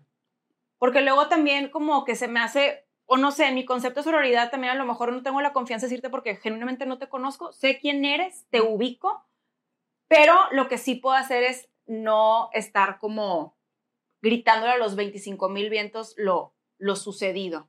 A ver, yo quiero precisar en aras a la verdad. Obviamente lo que estamos hablando no es si es turbo random de que alguien lo vi en el antro, no conozco. Pues no, porque no me voy a poner a buscar a la mujer para decirle. O sea, no me veo en este no, pues tiempo. aparte de entrada ni siquiera sabes. Ajá, no es los como, güey, no, no, no va por ahí. Porque te metes a sus cuentas de Instagram. Y ahí están todos. pero- ves, ay, no, y luego suele estar de que los O más sea, enamorados hay como una correlación hermoso, en que es lo es pura. Sí, busco hashtag gordo hermoso y ahí está la infiel. Pero no, o sea, si está así, Hashtag te amo, no. bebé. Todos.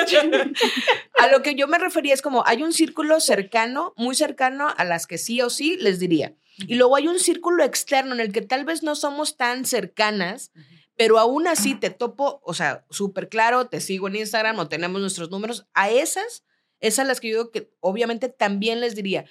Si no la conozco o si estamos, eh, si no la conozco, pero sé quién es, vaya, lo que quiero eh, precisar es, no es que vaya a ir a buscarla, pero si, si tengo el contacto con esa persona, por ejemplo, como en el caso de que dice Yes, a ver, yo sé que estaba en mi generación, en la prepa, entonces estamos en un grupo de chaburrucos en el que somos todos los de la prepa y yo sé que está la morra, tengo su número, se lo voy a decir. O sea, no voy a indagar y no porque no me importe, porque incluso si pudiera tal vez lo haría, no porque no me importe, sino no voy a indagar porque asumo y espero que tenga un círculo cercano que le pueda dar ese soporte. Pero aún en mis círculos más extendidos, yo sí lo diría y coincido con Jess en que lo diría, obviamente todo esto desde el egocentrismo, lo diría por mí, es como para yo quitarme este peso de encima. Yo ya te dije, a- amiga, si tú quieres seguir, y esa es lo, yo creo que esa es la parte en donde podríamos llegar a una conclusión, si tú quieres seguir, después de que yo te dije y te enseñé la foto así toda de que está, también está bien, güey, porque yo no sé ni cómo vives tus contextos, ni tus violencias, ni tus heridas Correcto. emocionales, ni qué necesites para, o sea, ese ya es tu pedo. Y tampoco sabes que si tú estuvieras en esa situación, Exactamente. si lo seguirías con él o no. Solamente conocemos es, lo que te voy a decir. Ella. Bárbara. Es- qué, qué bueno que dices eso, Carol. En mi caso, no, que yo sepa hasta la fecha, no era un tema de cuerno en esta relación a la que me he estado refiriendo este tiempo, pero sí, pues no estaba padre, ¿no? Ujú.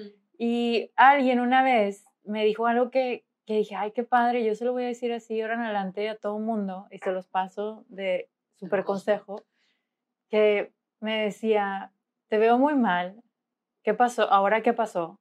¿No? Porque además es- estábamos de viaje, o sea, era que alguien que estaba en la misma dinámica durante una semana que veía, que de pronto me veía que yo estaba bien y luego estaba muy mal, y me dijo, mira, yo a ti te adoro, te quiero muchísimo, tú vas a decir lo que tú quieras, yo te puedo decir todo lo que yo pienso y me lo dijo, pero no importa la decisión que tomes, o sea, si quieres seguir el tiempo que quieras, si es para siempre, si eso no es más, yo a ti te amo, o sea, y siempre voy a estar aquí para escucharte, pero, o sea, como que un, te veo, veo que estás mal, no te juzgo si sigues, no te juzgo si ya te quieres ir, nada más aquí estoy. Y yo creo que eso lo cambia muchísimo porque había un momento, y me acuerdo, no sé si les pasa a ustedes cuando estaban en estas situaciones horribles, en mi caso si era, escuchaba una vocecita que me decía, esto está muy mal, ya que es, ese-". o sea, yo ya sabía, todas esas cosas que yo creo que muchas veces sí sabíamos. Siempre sabes.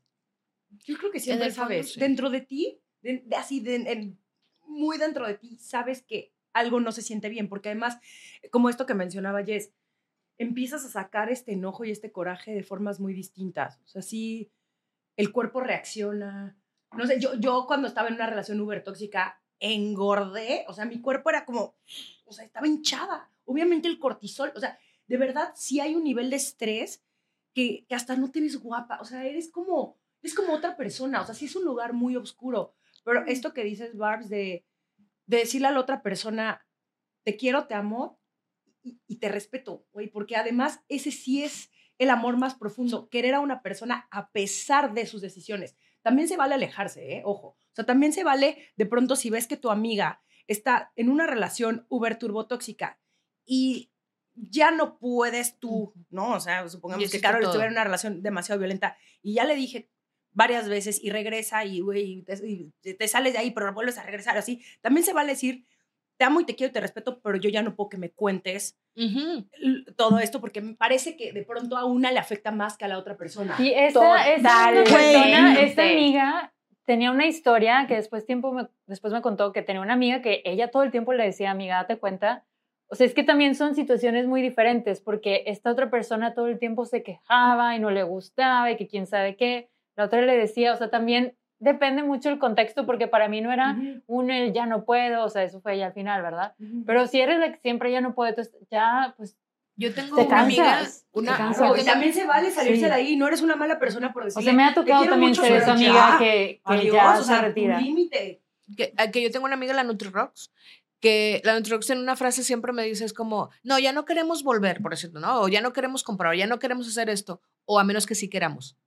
O sea, esta parte en la que te dicen, esto lo estás haciendo mal a mi juicio y yo no lo haría, pero si tú quieres, sí. Entonces, siempre como dar esta opción de, a ver, ya yo no lo haría, yo creo que no deberías seguir en esto a menos que quieras. Y parece bien absurdo, güey, pero el a menos que quieras y ahí voy a estar, también es súper válido. Es decir, a ver, güey, yo sé que esto te, te, te hace sentir mejor el estar ahí que no estar. Y es un proceso, es tu proceso, lo respeto. Y aquí estoy, güey, para cuando en algún momento caigas en cuenta de que no te hacía sentir mejor, aquí voy a estar. ¿O de no? güey, O no. No, pero te- te- te- te- te- te- yo difiero en esa parte de el como decir, ¿sabes qué, güey? Hasta aquí yo ya no puedo. Obviamente depende mucho, o sea, creo que, es, creo que no podemos generalizar, es algo muy personal, dependiendo de también qué tan involucrada esté la persona, su salud mental, etcétera. Pero sí me parece, más cuando estamos hablando de contextos de violencia, que algo que me parece crucial para que las mujeres puedan salir de donde sea que estén a su tiempo, cuando ellas, su proceso se los permita, que tengan una red de apoyo. Y creo que lo que sucede mucho con muchas mujeres que están siendo violentadas es que precisamente muchísimas ya les dieron la espalda de sus amigas o ya no tienen ninguna red de apoyo, entonces quedan ahí porque se sienten solas y se sienten abrumadas.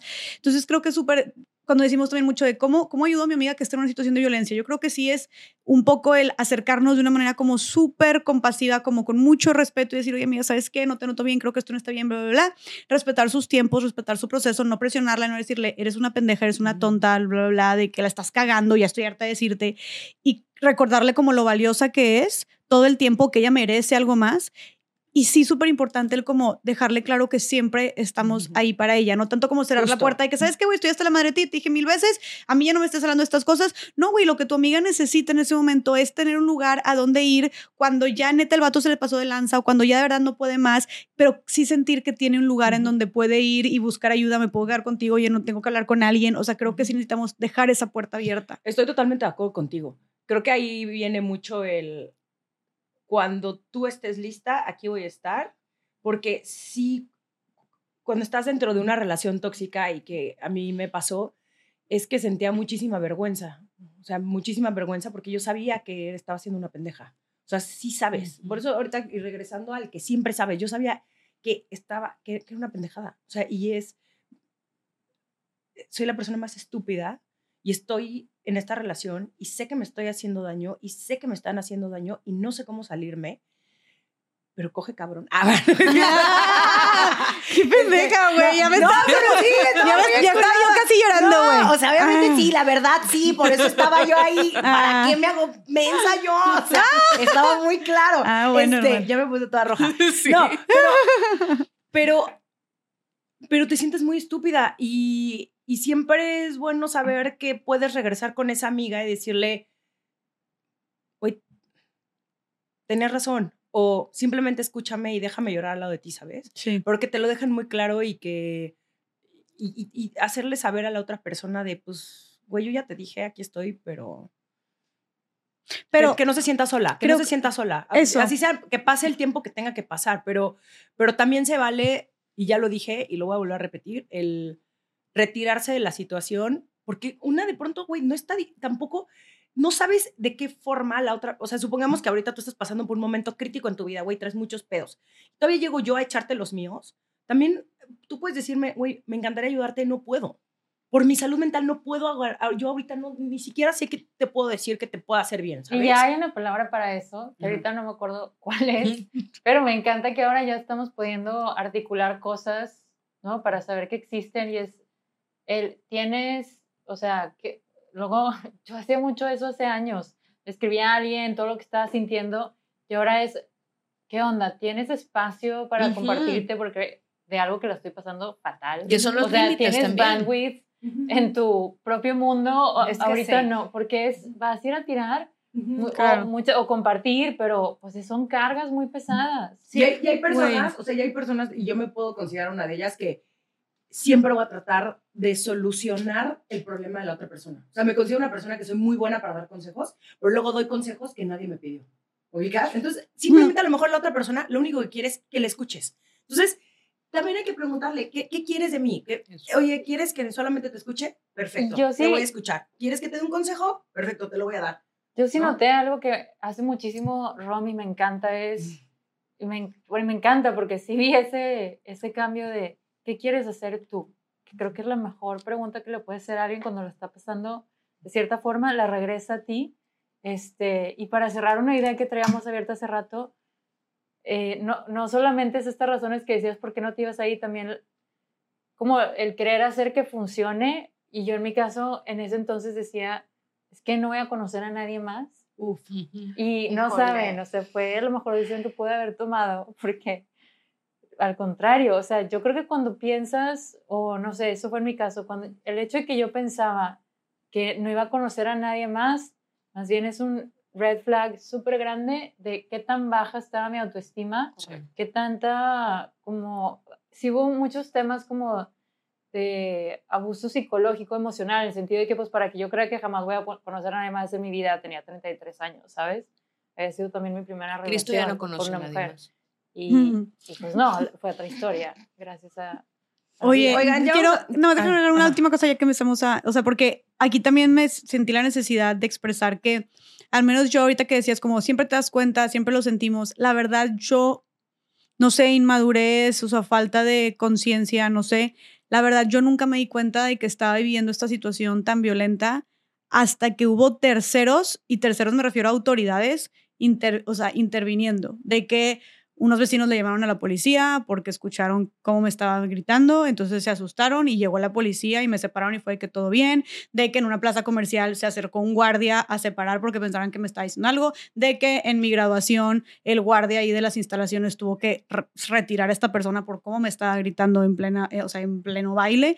Entonces ahí fue cuando yo dije, güey, a ver, si está habiendo una intervención directa de ciertas autoridades, deja tú mis amigas, esto ya no, definitivamente esto ya no está bien. Entonces creo que es importante, tal vez, ojalá y no tengan que llegar al nivel de que autoridades intervengan, pero sí lo que yo estoy procurando hacer ahorita con mis amigas, o si tengo alguna que otra amiga que esté pasando una situación violenta, el decirle y recordarle como, güey, que sepas, porque creo que algo muy que suele suceder mucho con la violencia es que la normalizamos y más por cómo estamos constituidas, como hablamos ahorita desde, desde chiquitas, desde las películas, novelas, creo que les recuerdo de, güey, solamente que sepas que esto no está bien.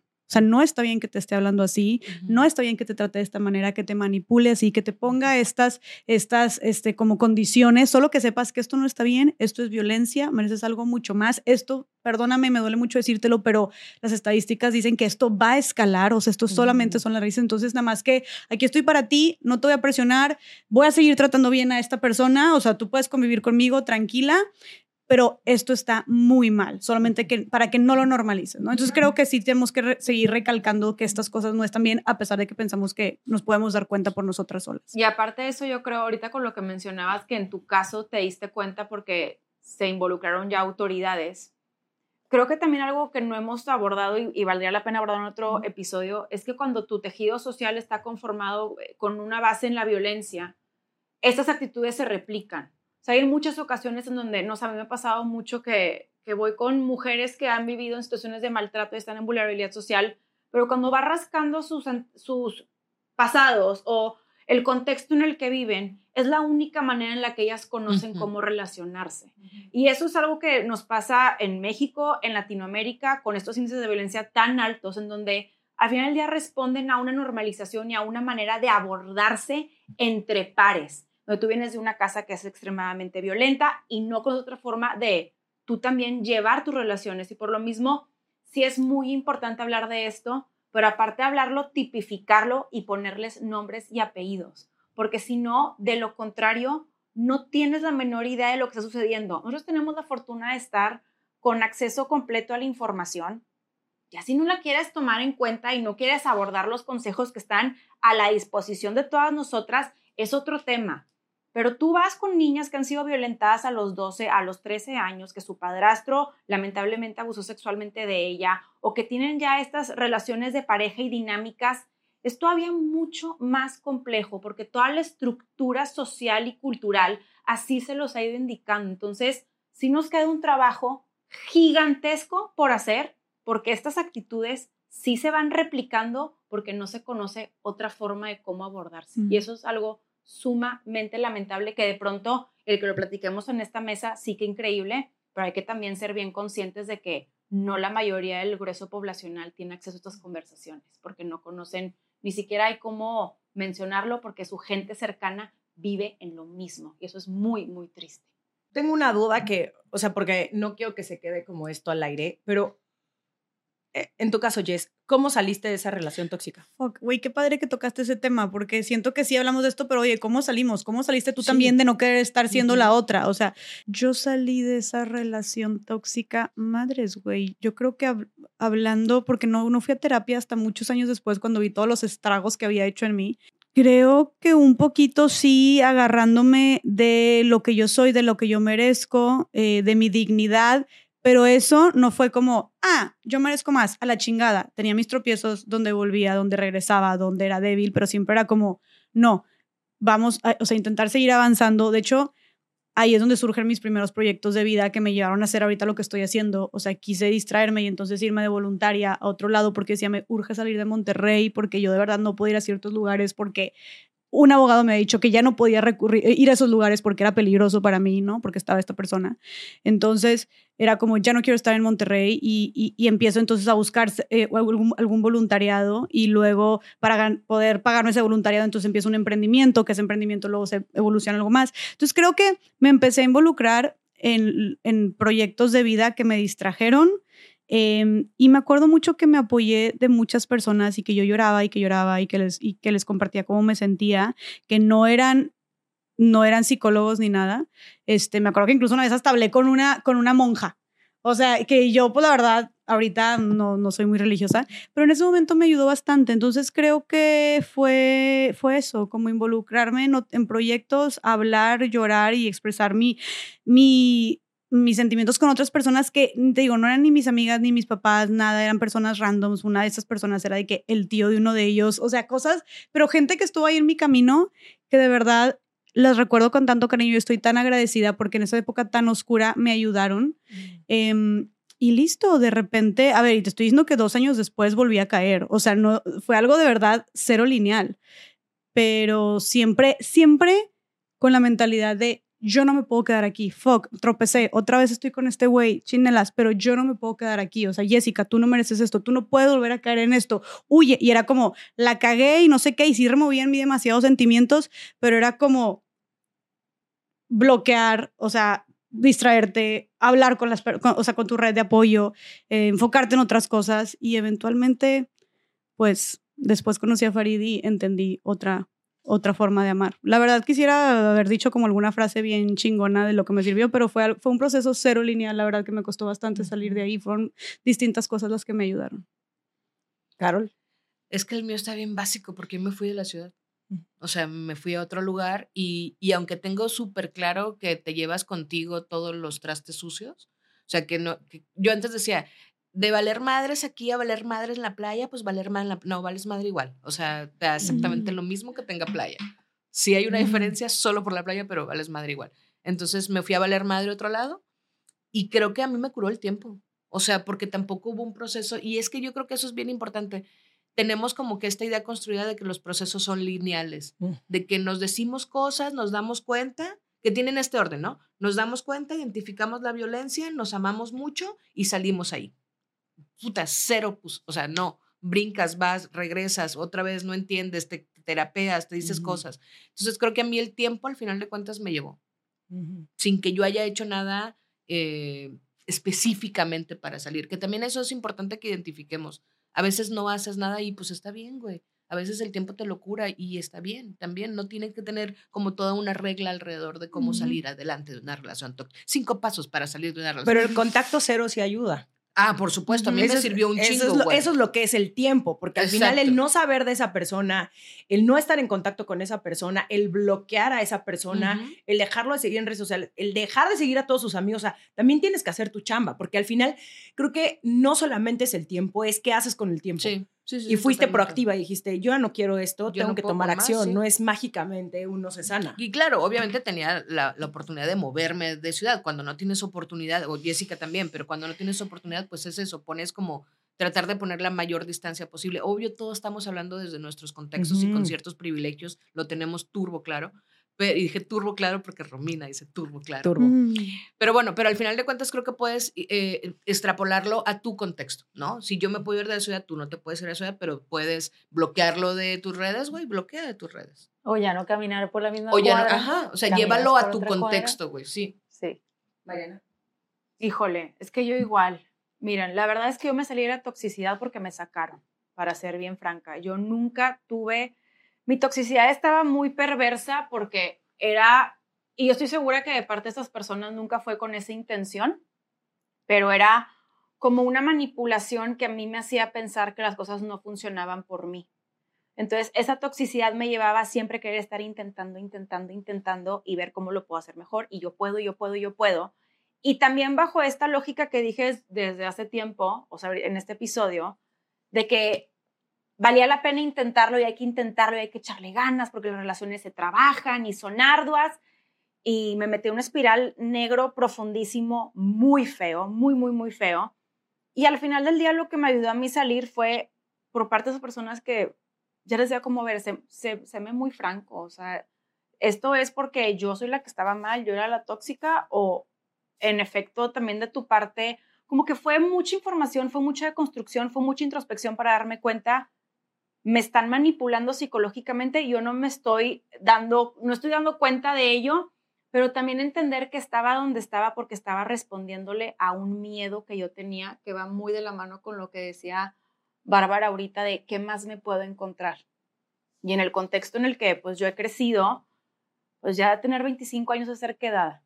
O sea, se empiezan a casar muchas a los, o sea, es tener anillo es, después de carrera, es como tu más grande aspiración y es algo envidiable y empieza toda esta presión a tu alrededor en donde aparte somos muy pocos habitantes, somos más mujeres que hombres. Es una, de verdad que es una lucha entre mujeres espantosa porque entonces se cuenta que los hombres son trofeos y los buenos pelados empiezan a tener novias que posteriormente son sus esposas de que tienen 25 años.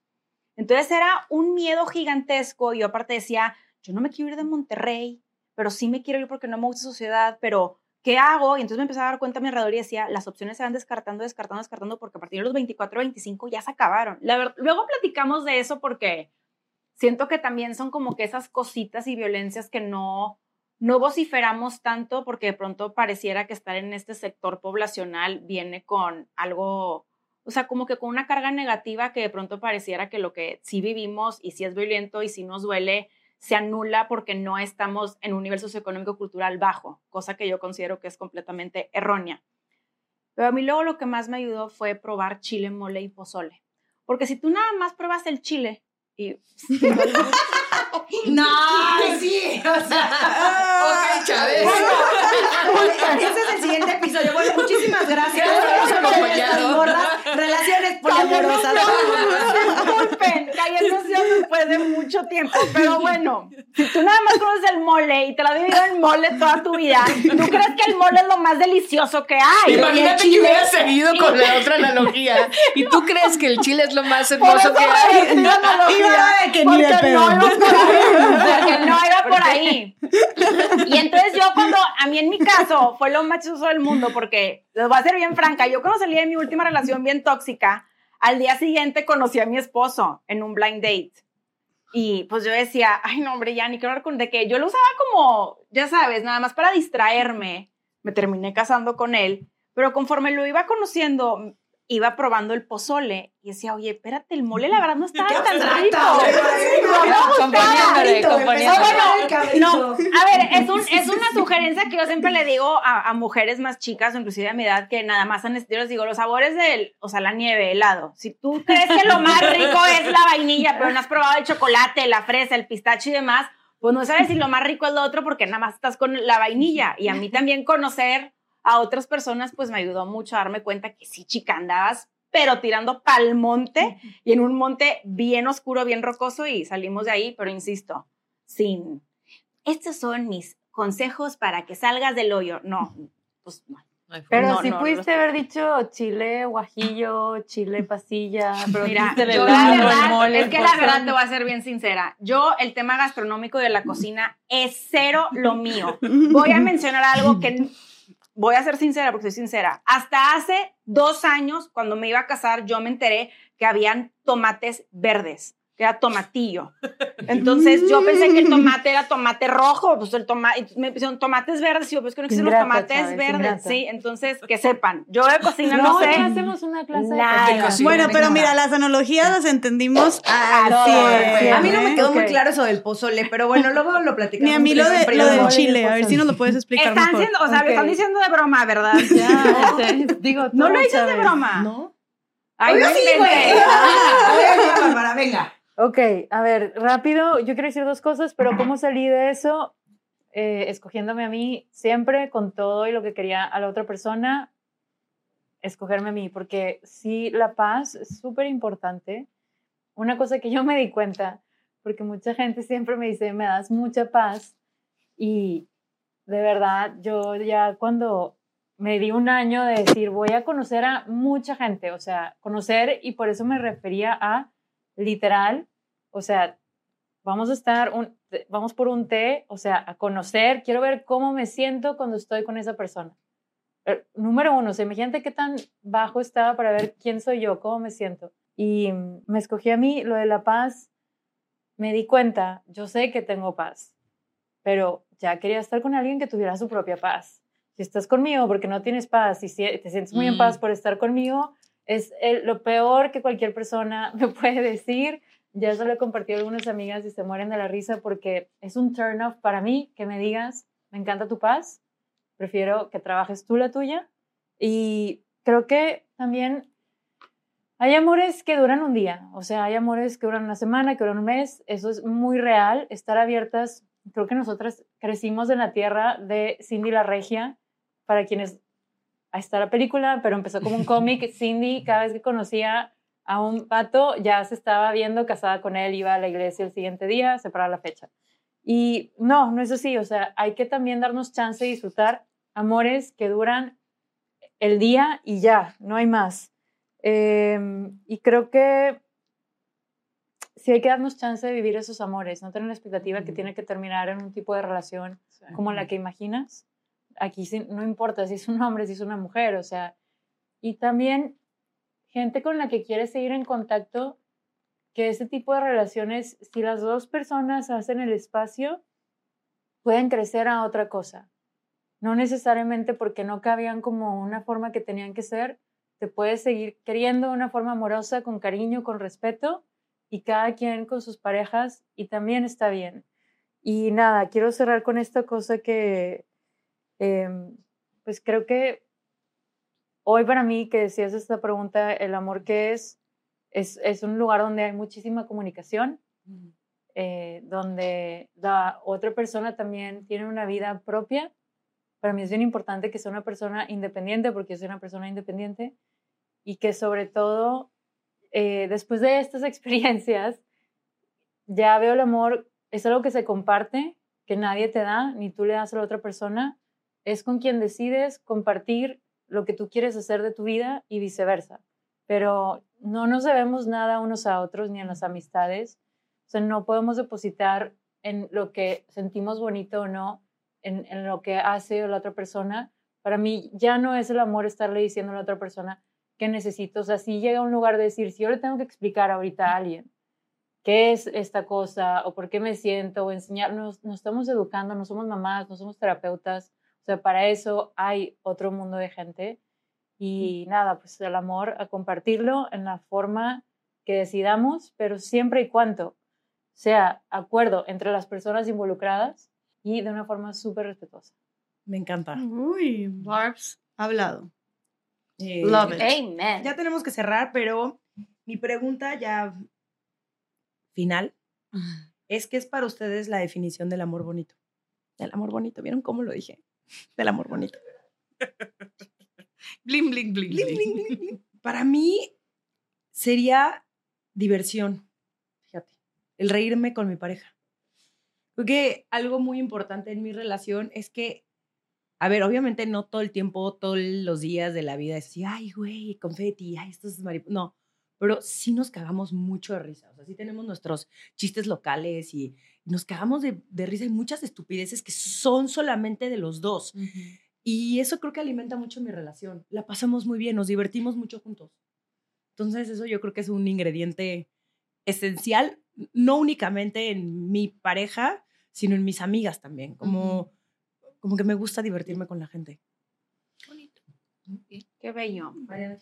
Para mí el amor bonito definitivamente se ve en paz, tranquilidad, pero por sobre todo en ser 100% tú, la versión más auténtica de tu persona, sin guardarte nada de tus pensamientos, de cómo te abordas, de cómo eres, sino esa transparencia total me parece no bonito, sino hermoso. Para mí no hay nada más bonito que con quienes estén te amen por quien tú eres y no por una versión que tú has querido que ellos conciban de ti.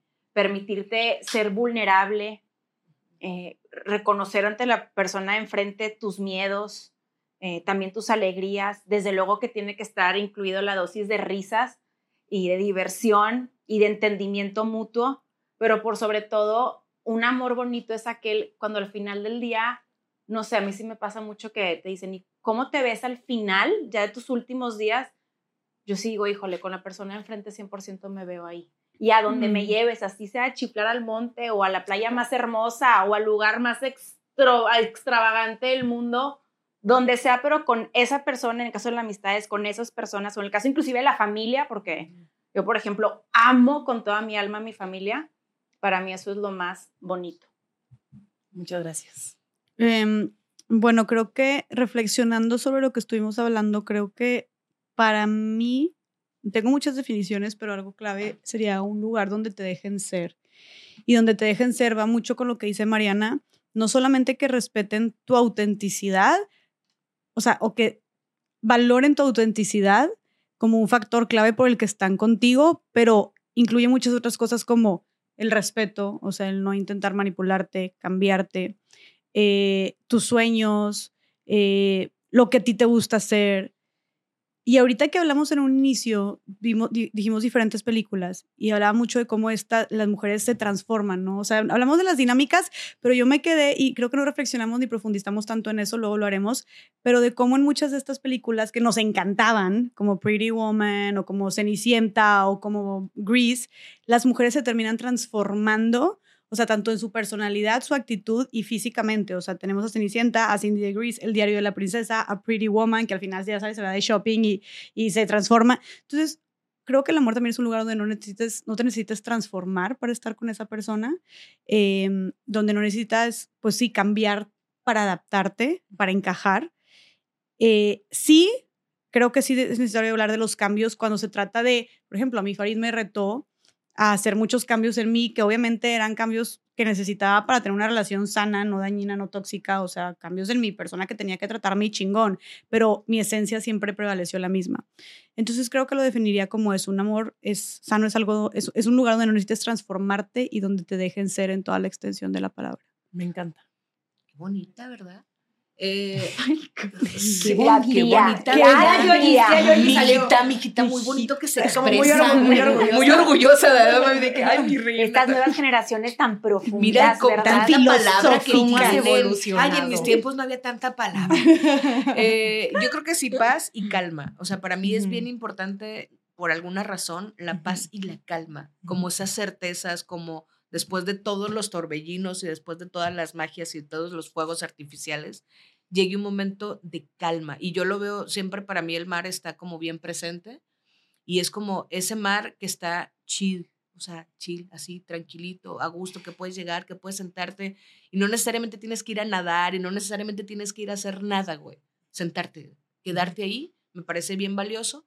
Y sí creo también que en el que puedas ser eh, lo que eres, pero, me refiero, pero más en el sentido de, de que no tengas que estar explicando por qué haces tal o cual cosa. Es como, güey, es que 100%. no te lo tengo que explicar porque tú me ves y entiendes por qué lo estoy haciendo.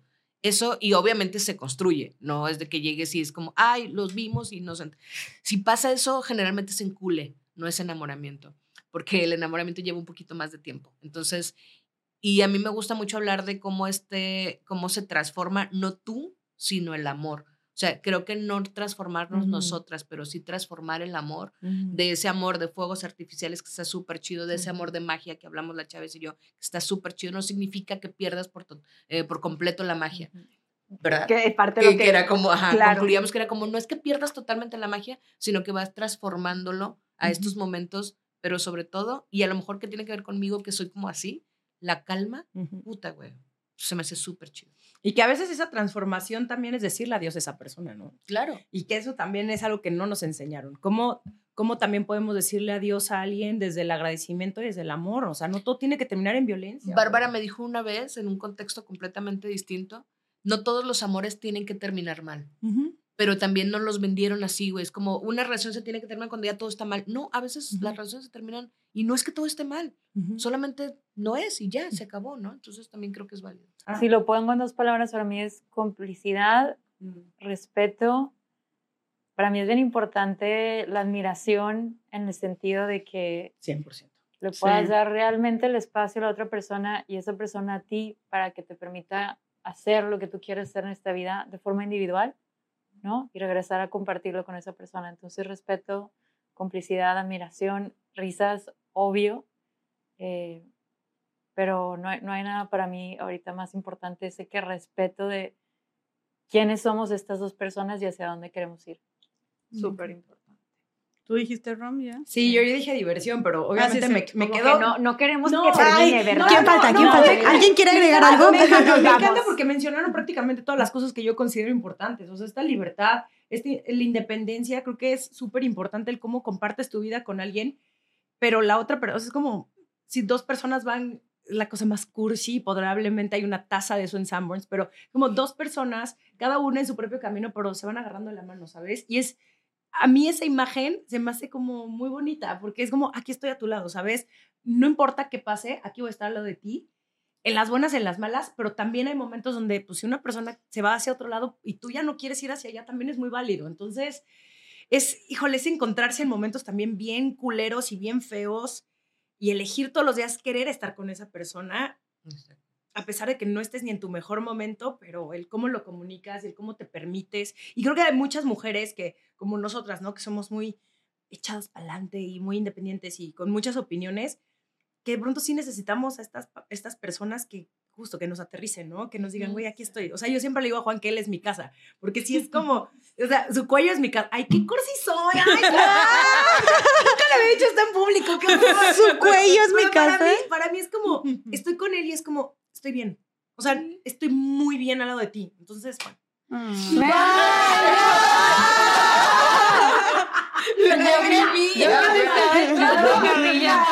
Quiero decir una cosa que se nos está olvidando mencionar. Sería un error de nuestra parte asumir que quienes nos están escuchando están viviendo este tipo de amor que estamos describiendo, que es tan bonito nivel, se llora de la felicidad y la tranquilidad que Ay. transmite. Si tú que nos escuchas no estás experimentando este tipo de amor, que sepas que te lo mereces y que la vida no te va a sorprender en la medida en la que tú no dejes que te sorprenda y que vale la pena seguir trabajando para que puedas tú también disfrutar de este sentimiento y este goce y, y de, lo, de lo que te mereces que es poder amar bonito, pero también ser amada, amado, amade bonito. Oye, ya, ya voy, cerrar. A cerrar, voy a cerrar con una frase que justamente también es de Coral Herrera, pero que neta, Mariana, o sea, si lo hubiéramos ensayado, esto nunca hubiera pasado, pero que va muy ligado a lo que estás diciendo, que dice, quererse bien a una misma es un acto transformador y revolucionario. Para disfrutar de la vida es esencial que podamos disfrutar de nosotras mismas, cuidarnos, consentirnos, dedicarnos tiempo y atenciones como lo hacemos con nuestros seres queridos. Y eso es un acto revolucionario. Así que, tanto hablamos de empoderamiento y la chingada, empezar a querernos bien en nosotras es lo primero para poder estar en relaciones bonitas. Así que muchas gracias, Jessica Fernández, Carol, La Chávez, Bárbara. Síganos, por favor, en arroba estas.morras en todas las redes sociales. Compartan este episodio. Suscríbanse a nuestro canal de YouTube y nos vemos en el siguiente episodio. ¡Manitas, manitas! ¡Eh! ¡Listo! If you're looking for plump lips that last, you need to know about Juvederm lip fillers. With Juvederm Volbella XC and Juvederm Ultra XC, your lip look, whether it's subtle or bold, can last up to one full year with optimal treatment and no additional maintenance. Find a licensed specialist and see if it's right for you at juvederm.com today. That's J U V E D E R M.com. Add fullness to lips in adults over 21 with Juvederm Volbella XC or Juvederm Ultra XC. Do not use if you have severe allergies or a history of severe allergic reactions, or if you're allergic to lidocaine or the proteins used in Juvederm. Tell your doctor if you have a history of scarring or taking medicines that decrease the body's immune response or that can prolong bleeding. Common side effects include injection site redness, swelling, pain, tenderness, firmness, lumps, bumps, bruising, discoloration, or itching. As with all fillers, there's a rare risk of unintentional injection into a blood vessel, which can cause vision abnormalities, blindness, stroke, temporary scabs, or scarring. For full important safety information, visit juvederm.com.